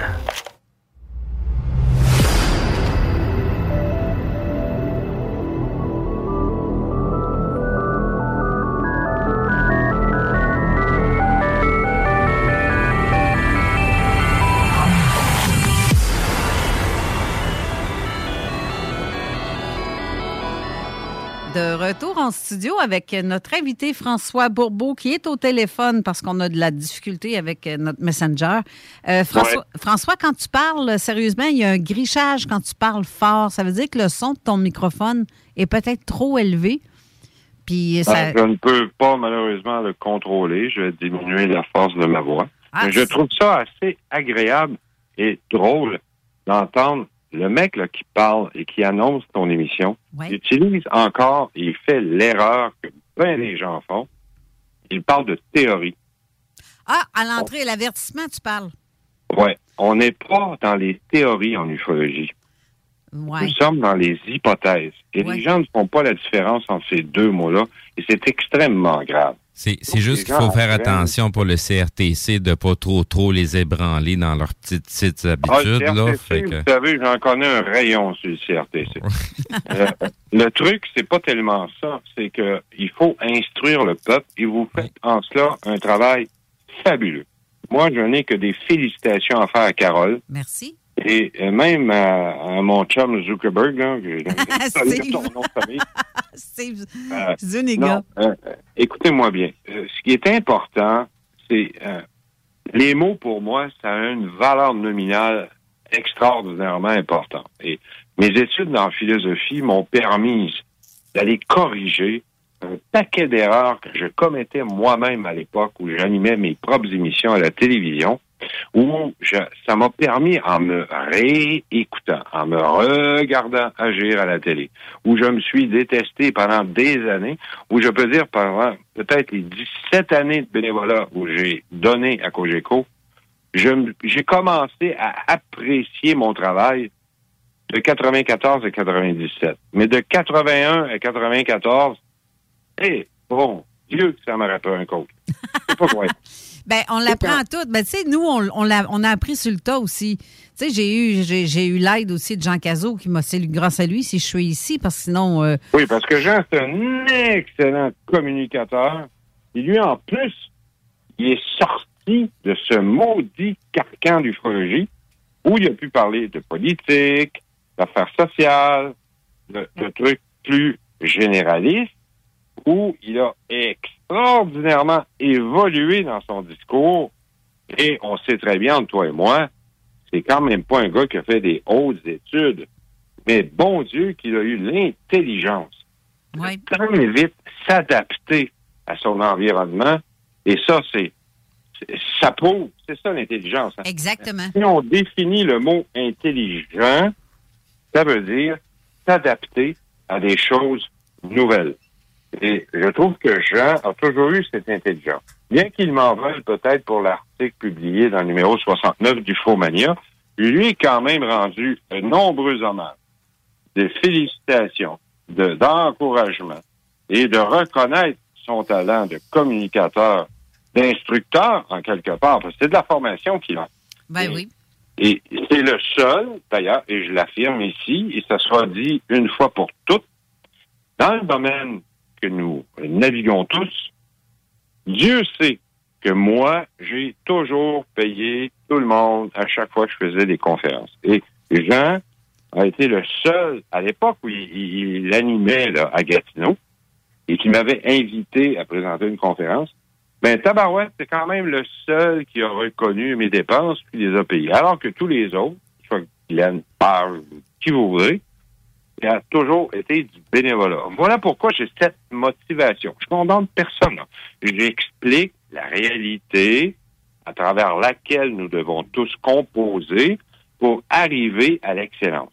Et comment pouvons-nous y arriver? C'est qu'il faut sortir l'ufologie du bénévolat pour en faire une discipline officielle. Et en cela, nous sommes aidés car l'Université du Michigan et celle du Royaume-Uni offrent maintenant un baccalauréat en ufologie. Et à partir du moment où, au Québec, une université va enfin se dégourdir un peu, là, Ça serait le fun. et offrir la même formation, ben, pour que ça puisse accélérer le processus, il faut qu'il y ait à la base, comme on va le faire bientôt chez le réseau Avenir Alerte, faire nous-mêmes la formation de technicien enquêteur en ufologie, où les gens qui vont réussir la formation, mais pas à, mi-chemin, puis au trois quarts, puis au 1 7 huitième, puis au 1 32e, puis 32 millième. Non, non. Tu te rends au bout, tu as réussi, nous allons payer le technicien enquêteur qui va se déplacer pour faire son enquête, alimenter le site et aller le voir. OVNI, Trade Union, Alerte CA en construction. Là, enfin, on a trouvé un webmaster qui a compris notre mandat. D'ailleurs, ce qui est le plus drôle, j'ai découvert que c'est un ancien invité de mon émission Alter Ego, ce que j'avais oublié. Je pas retenir 5000 invités comme ça par cœur. 5 000? C'est Wow. pas arrivé. OK. Oui, oui, 5000 invités. Ben écoute, euh, ma belle, j'ai fait ça pendant 17 ans. Et en plus, comment je réussissais, d'après toi, à inviter du monde de Russie? Puis un chaman d'une tribu cachée dans le fond de l'avenue des cochons qui toussent en Afrique, pour qu'il accepte de prendre l'avion puis venir parler à Bourbeau, à Drummondville. Jamais connu le Québec. Ah non, où, c'est- c'était fort. C'était fort. il faut payer. Alors, faut que tu payes le billet d'avion, l'hôtel, la restauration, faut que tu le nourrisses, puis lui, là, euh, tu emmènes pas un T-bone, ou un steak de Tyrannosaurus rex de 3 pouces d'épaisseur saignant. Il faut que tu t'adaptes à toute cette nourriture de ces gens-là pour qu'ils performent par la suite en conférence, parce que l'argent qu'ils m'amenaient me permettait par la suite d'inviter d'autres personnes d'Europe, comme un paquet de gens que puis j'ai toutes les cassettes vidéo de toutes mes émissions que je veux remettre en ligne, un de ces via le site OVNI Alert CA. Et les gens vont comprendre qu'il y avait une mécanique dans l'émission.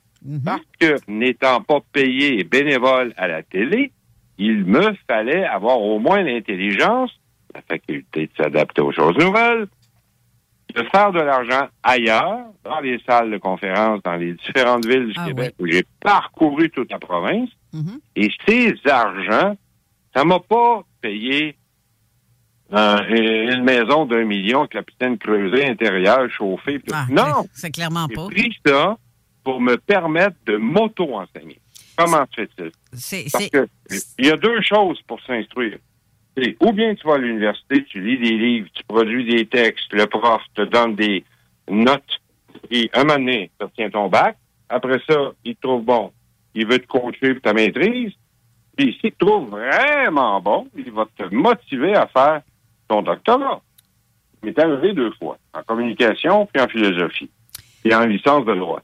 Mais je me suis dit, si je peux arriver à extirper l'ufologie de l'amateurisme, que j'appelle le bénévolat, ben, il faut que je trouve un moyen de créer de l'employabilité et peut-être qu'un jour, il y aura des gens qui vont s'inscrire dans une formation universitaire, sachant qu'après avoir obtenu le diplôme, ben, il y aura une job qui les attend, qui les paye, non pas 300 000 par année, mais au moins, ils auront un salaire, et cette information-là devenant privilégiée par la suite, on pourra la communiquer via nos sites web, et là, on va avancer.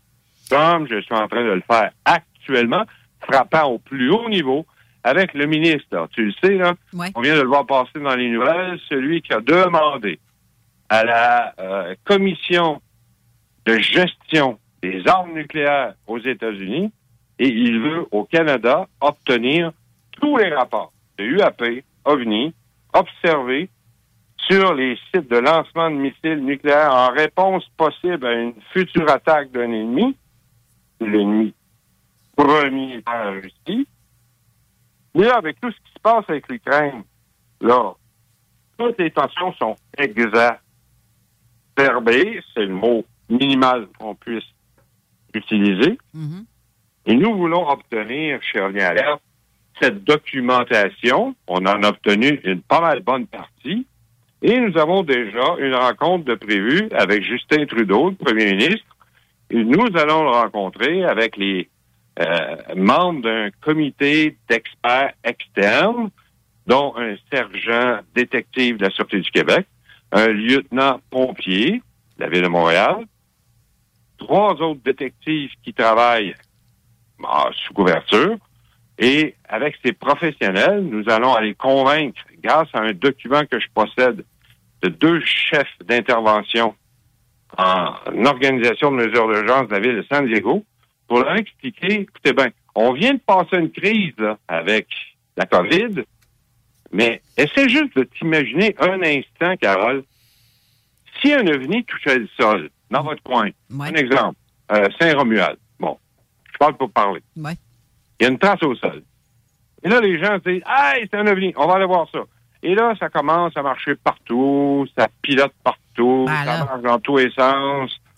Puis tout le monde se dit, ah, c'est donc le fun de voir du foin et crapou. Je vais faire des photos, puis là, hein, des selfies avec ma femme, mon conjoint, euh, mon chum, puis euh, le technicien ici.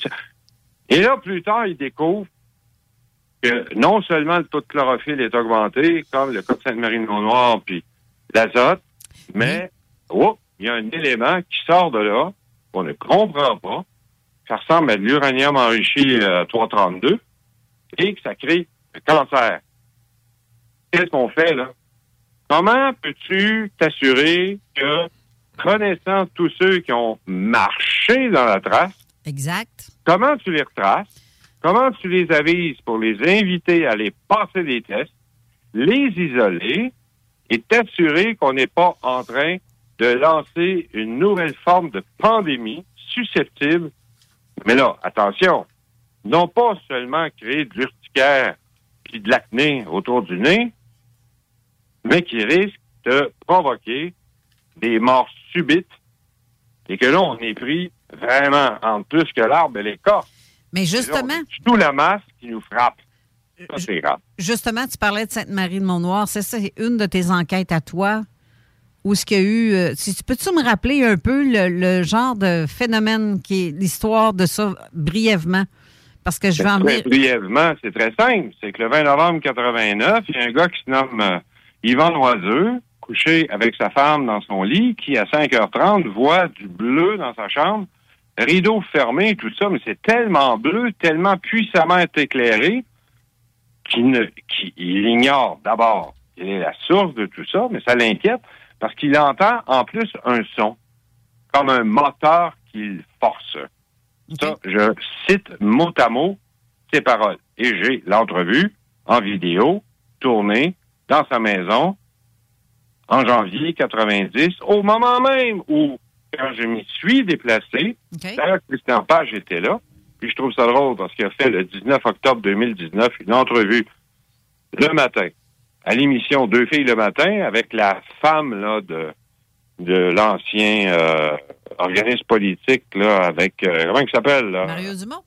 Mario Dumont. Alors, il, il a fait des affirmations là où il irradie complètement à la fois ma présence, ma participation, et surtout ce qui m'enrage, c'est pas tellement le fait de rendre à César ce qui lui revient, mais c'est qu'il prend tout sur lui, là, parce que les analyses, des échantillons de sol qui ont été prises, il dit que c'est lui qui a tout fait. Mais dans le fond, c'est toi qui as fait ça. C'est moi qui ai tout fait, c'est moi qui ai tout payé, c'est moi qui ai tout tapé l'enquête et les frais. Et je les reçus en preuve, mais il se donne tous les mérites. Puis en plus, il a le culot d'aller dire que la GRC l'a contacté comme si la GRC était tellement amatrice qu'elle avait besoin d'un Christian Page pour faire l'enquête. Là, c'est- ça déborde. Euh, c'est pas croyable, mais attends, là. Quand mon site va ouvrir, on aura recontacté le sergent Antonio D'Angelo. Et je vous réserve toute une belle surprise lorsque le site OVNI Alert va ouvrir, parce que là, vous allez apprendre la vérité. J'ai bien hâte de voir ça. Assez, c'est assez. Moi, personnellement, je n'ai rien contre Christian. Ça a été un jour un ami, un employé, un gars que j'ai donné plus qu'un excellent salaire. Et ce qu'il ignore, puis là, il faudrait que les gens commencent à comprendre comment je fonctionne. Je suis un documentaliste. Je garde tout, je note tout, je conserve les copies de chèques endossées derrière par celui qui l'a encaissé. J'ai les dates, j'ai les heures, j'ai tout, Carole. Je garde tout. C'est pour ça que ça me coûte une fortune en loyer, parce que je peux pas me permettre de loin un deux et demi, moi. Ben, Le deux et demi, là, il y a la moitié du matériel que je possède qui rentre dedans. Ben oui, c'est clair. Ça me coûte tout le temps une location d'un 8,5 puis d'un 9,5 parce que là-dessus, il y a le trois quarts de l'espace qui est utilisé juste pour stocker mon matériel d'enquête que j'accumule depuis 48 ans. Oui, je pense, Première affaire. je pense que tu vas être dû pour tout numériser ça, toi, là. Ça va te prendre pas mal moins de place. Et voilà. Et voilà. Quand est-ce que tu déménages dans mon coin, mes métiers? Puis bonne chance, parce que tu vas des crampes dans le dos à la fin de la journée. Ah, ben, j'en ai déjà à l'âge que je suis, puis je suis pas très loin de derrière toi, d'ailleurs. Ah, vieille branche, vieille branche, c'est drôle. Mais euh, un bel amour dans, dans mon cœur. Ce que je veux dire, c'est que moi, maintenant, tu sais, je m'en fais plus tellement. Là. Si, si tu veux m'éradiquer, m'effacer, ne pas me mentionner, ne pas rendre à César ce qui revient à César pour le travail que j'ai fait, je m'en contre calice parce que moi, j'ai les preuves, je le sais ce que j'ai. Ben, c'est Ce que ça. je trouve dommage, c'est que à la télévision, on permet à quelqu'un de mentir. Mais là, c'est plus des, des petits mensonges, là. Là, c'est rendu des monstres de mensonges. Et là, moi, je laisse plus passer ça parce que c'est pas moi qui va le dire.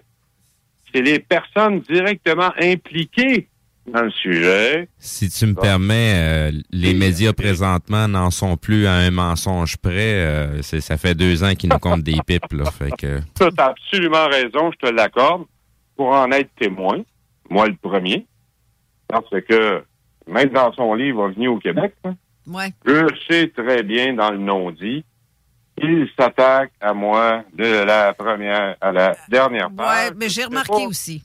En, en- partie, là, ouais. C'est quoi, qu'est-ce qu'il veut régler? Je l'ignore.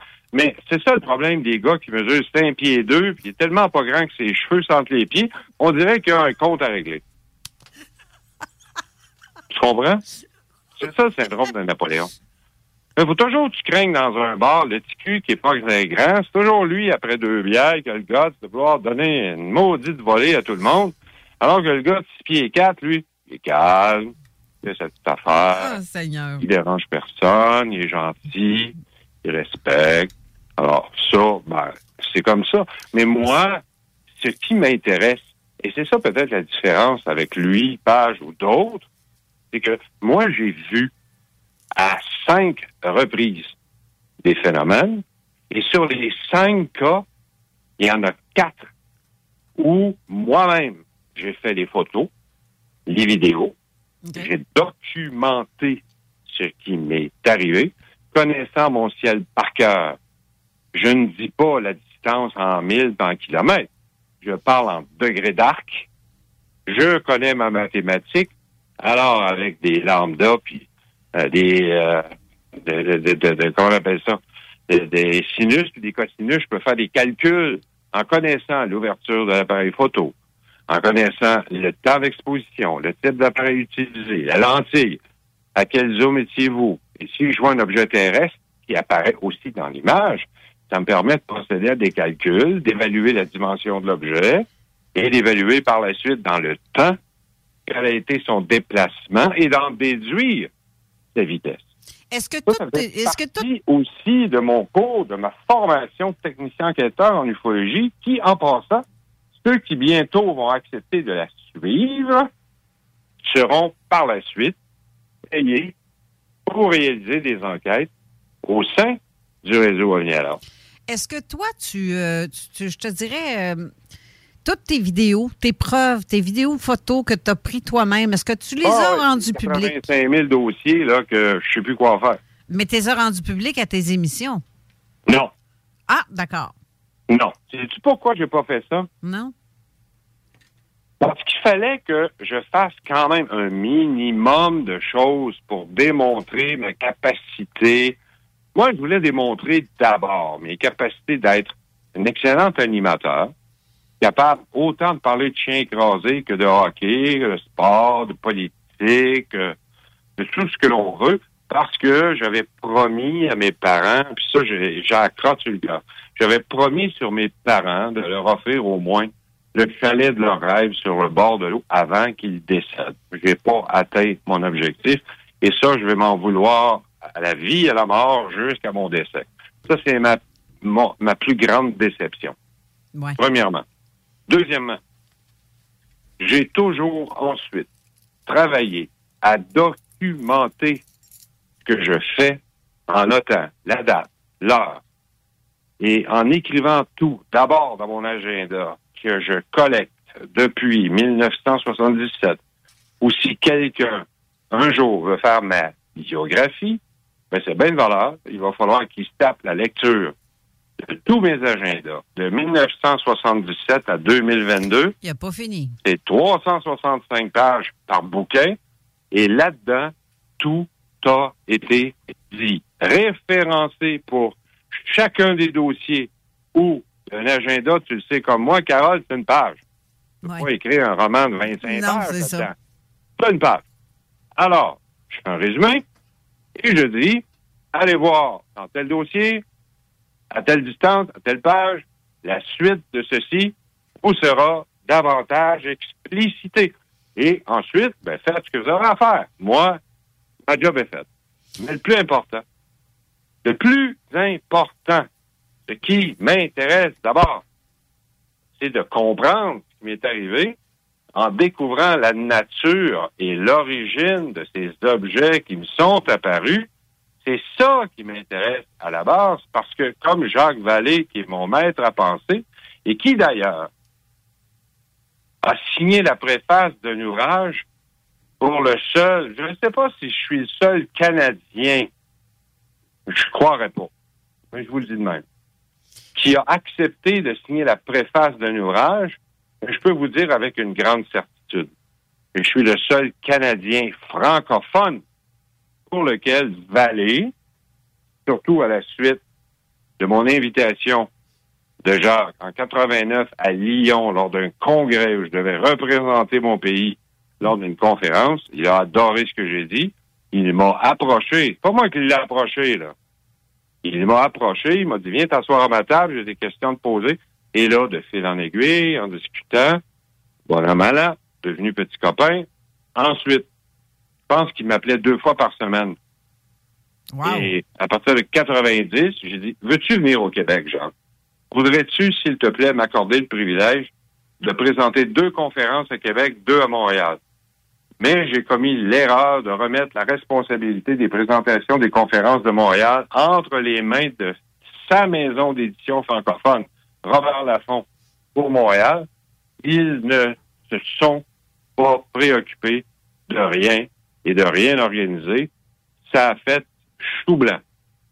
Mais moi, ce que vous ignorez, c'est que Vallée ne se déplace jamais que pour une question de venir.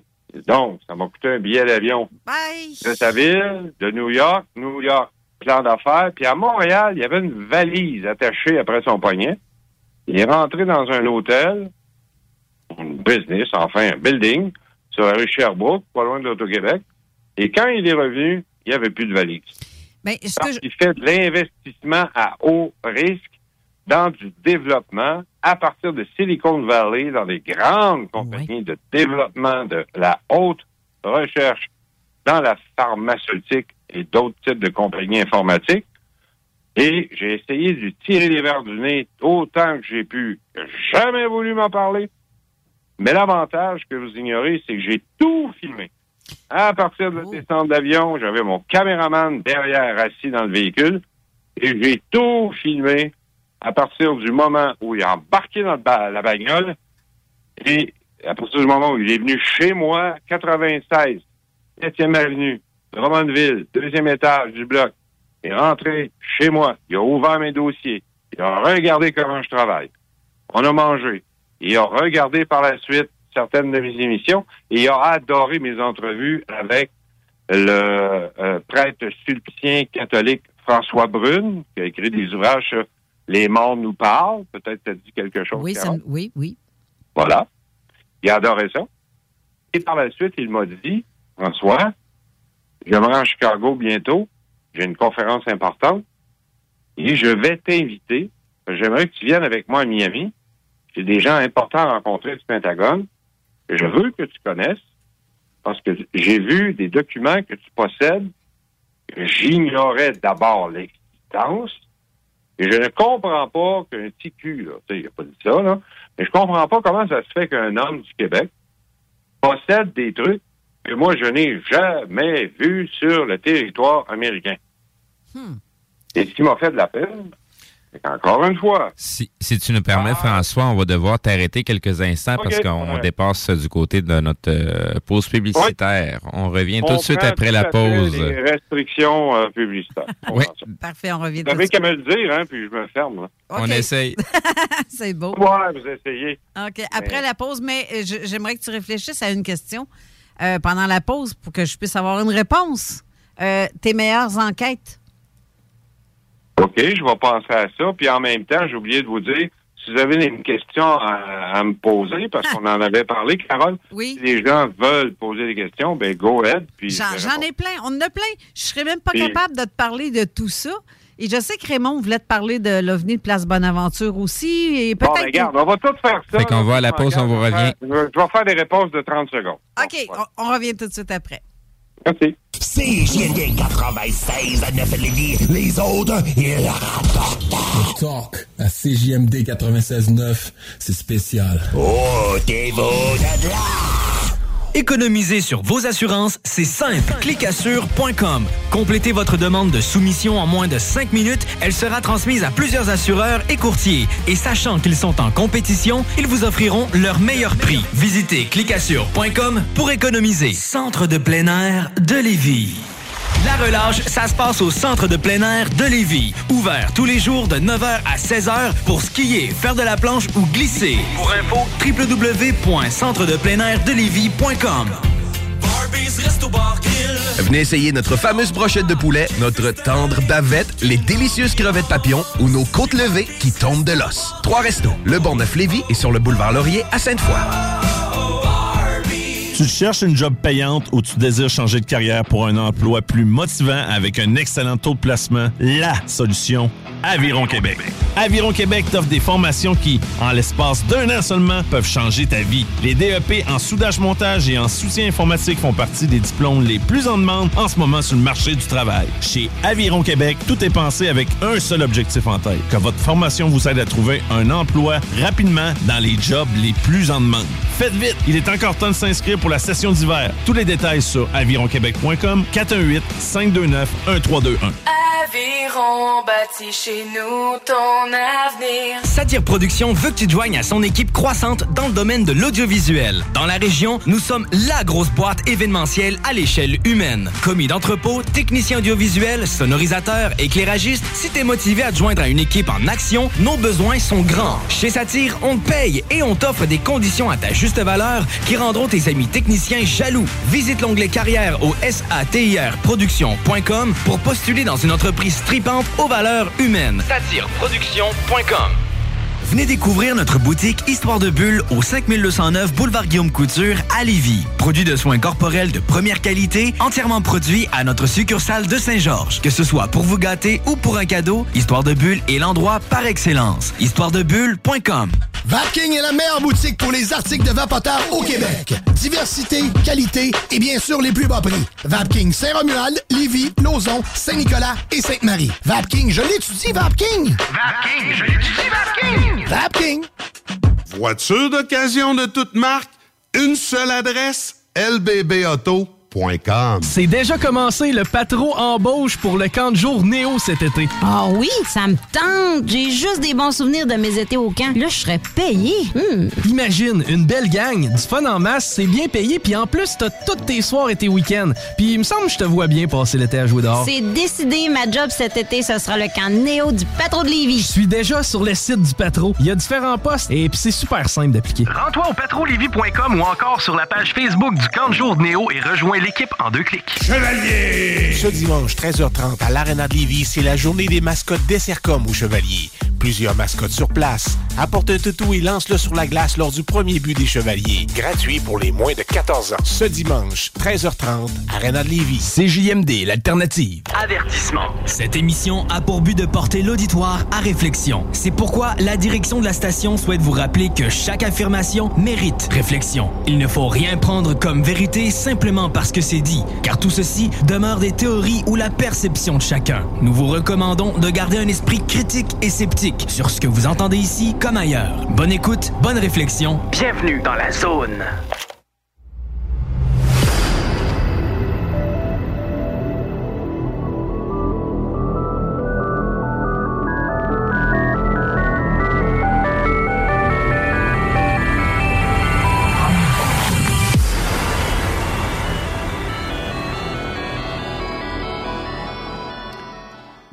Retour en studio avec notre invité au téléphone, François Bourbeau. Rebonjour, tu es toujours là?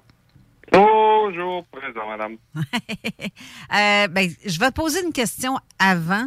Et celle-là, tu réfléchis bien à ce que je veux, je veux savoir. Comme si à m'amener avec tous tes projets de, que, avec le gouvernement ou les militaires qui te permettraient d'en savoir plus et d'étudier plus en profondeur le phénomène OVNI, mais qu'on te dit en échange, tu ne dois pas parler. On te donne un paye, mais tu ne dois pas parler. Est-ce que tu le ferais à ce moment-là?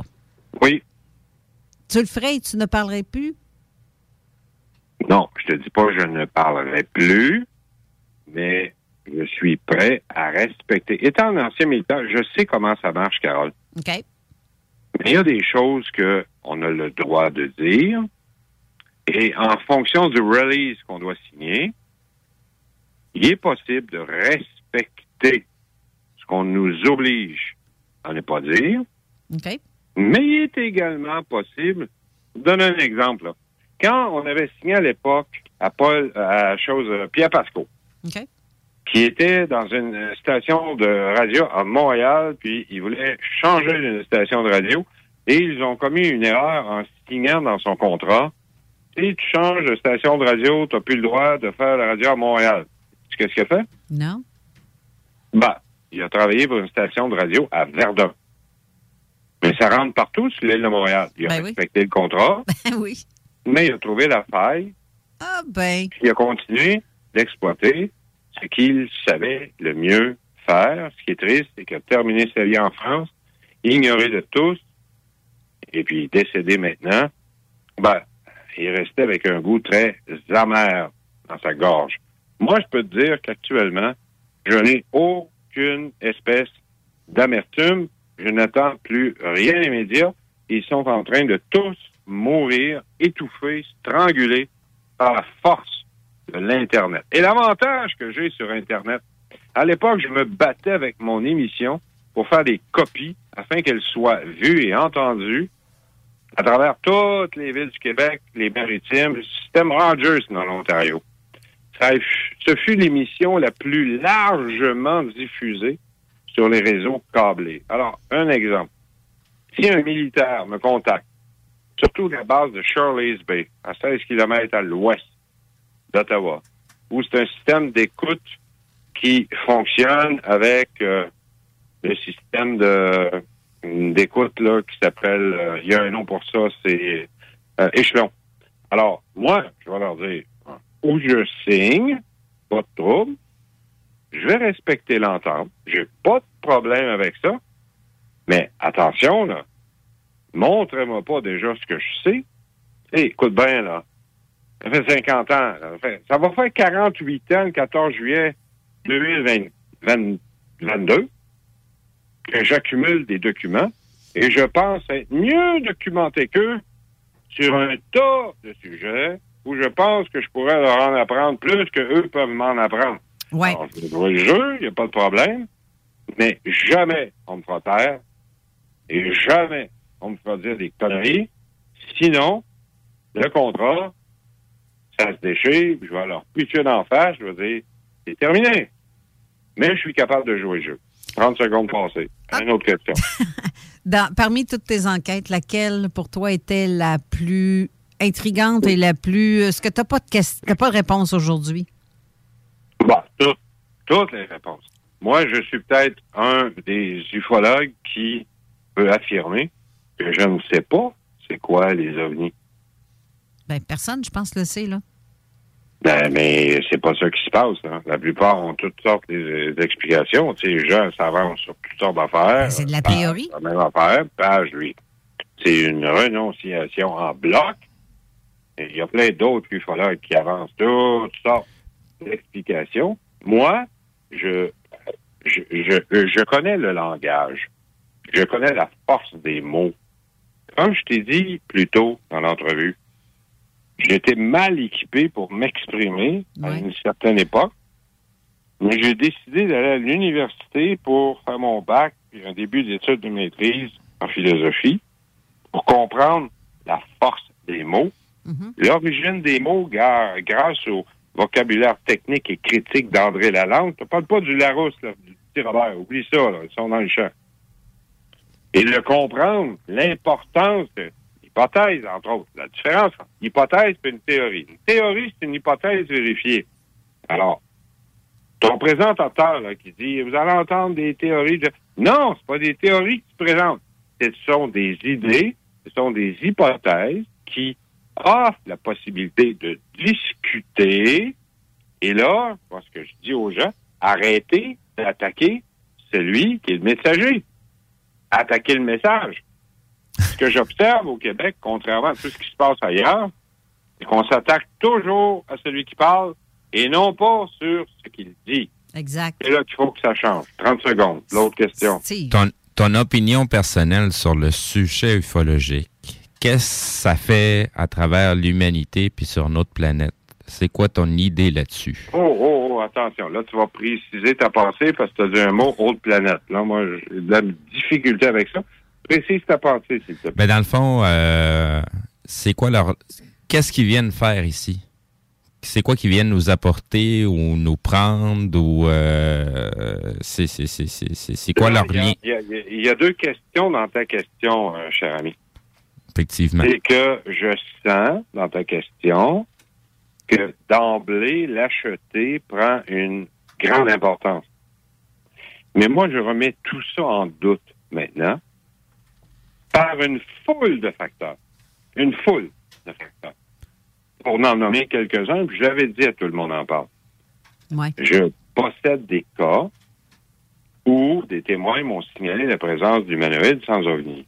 Je- J'ai dit à la blague, à l'époque, à tout le monde en parle, ils sont quand même pas partis à pied de leur planète, en véhicule, pour se manifester sur notre planète. Alors, je pense qu'on commet une erreur de définir la présence des ovnis comme étant la présence d'extraterrestres Ou d'intra. venant. Ben, intra ou extra, on parle, c'est des mots, là. Ouais.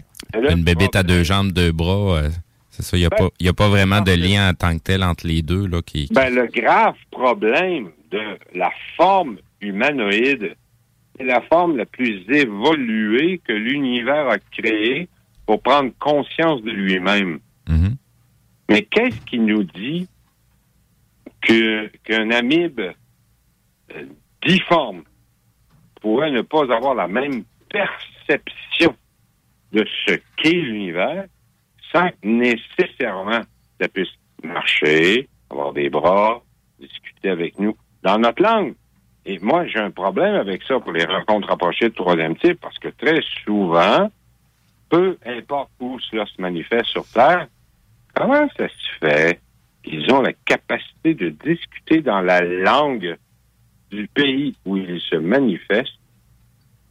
Et comment se fait-il d'ailleurs qu'il y a autant d'observations, qu'il y en a même trop sur une courte période de temps?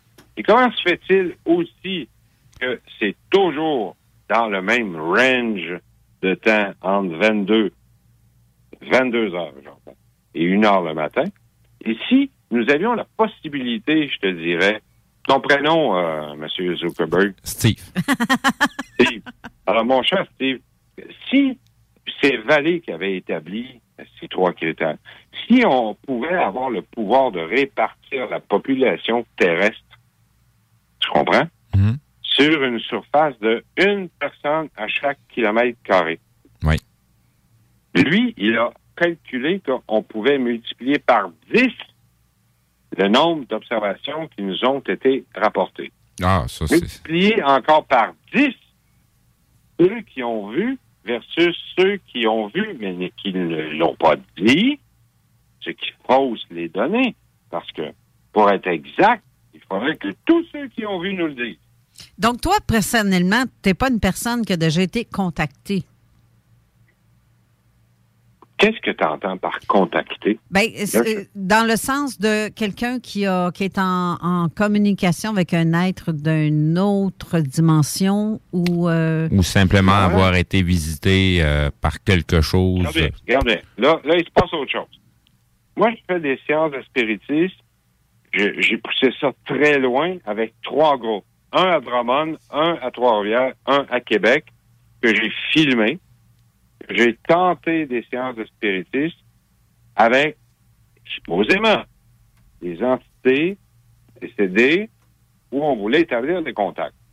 Bon. Est-ce que le fait de réussir le contact avec les soi-disant personnes décédées, est-ce que pour vous, ça, c'est être contacté?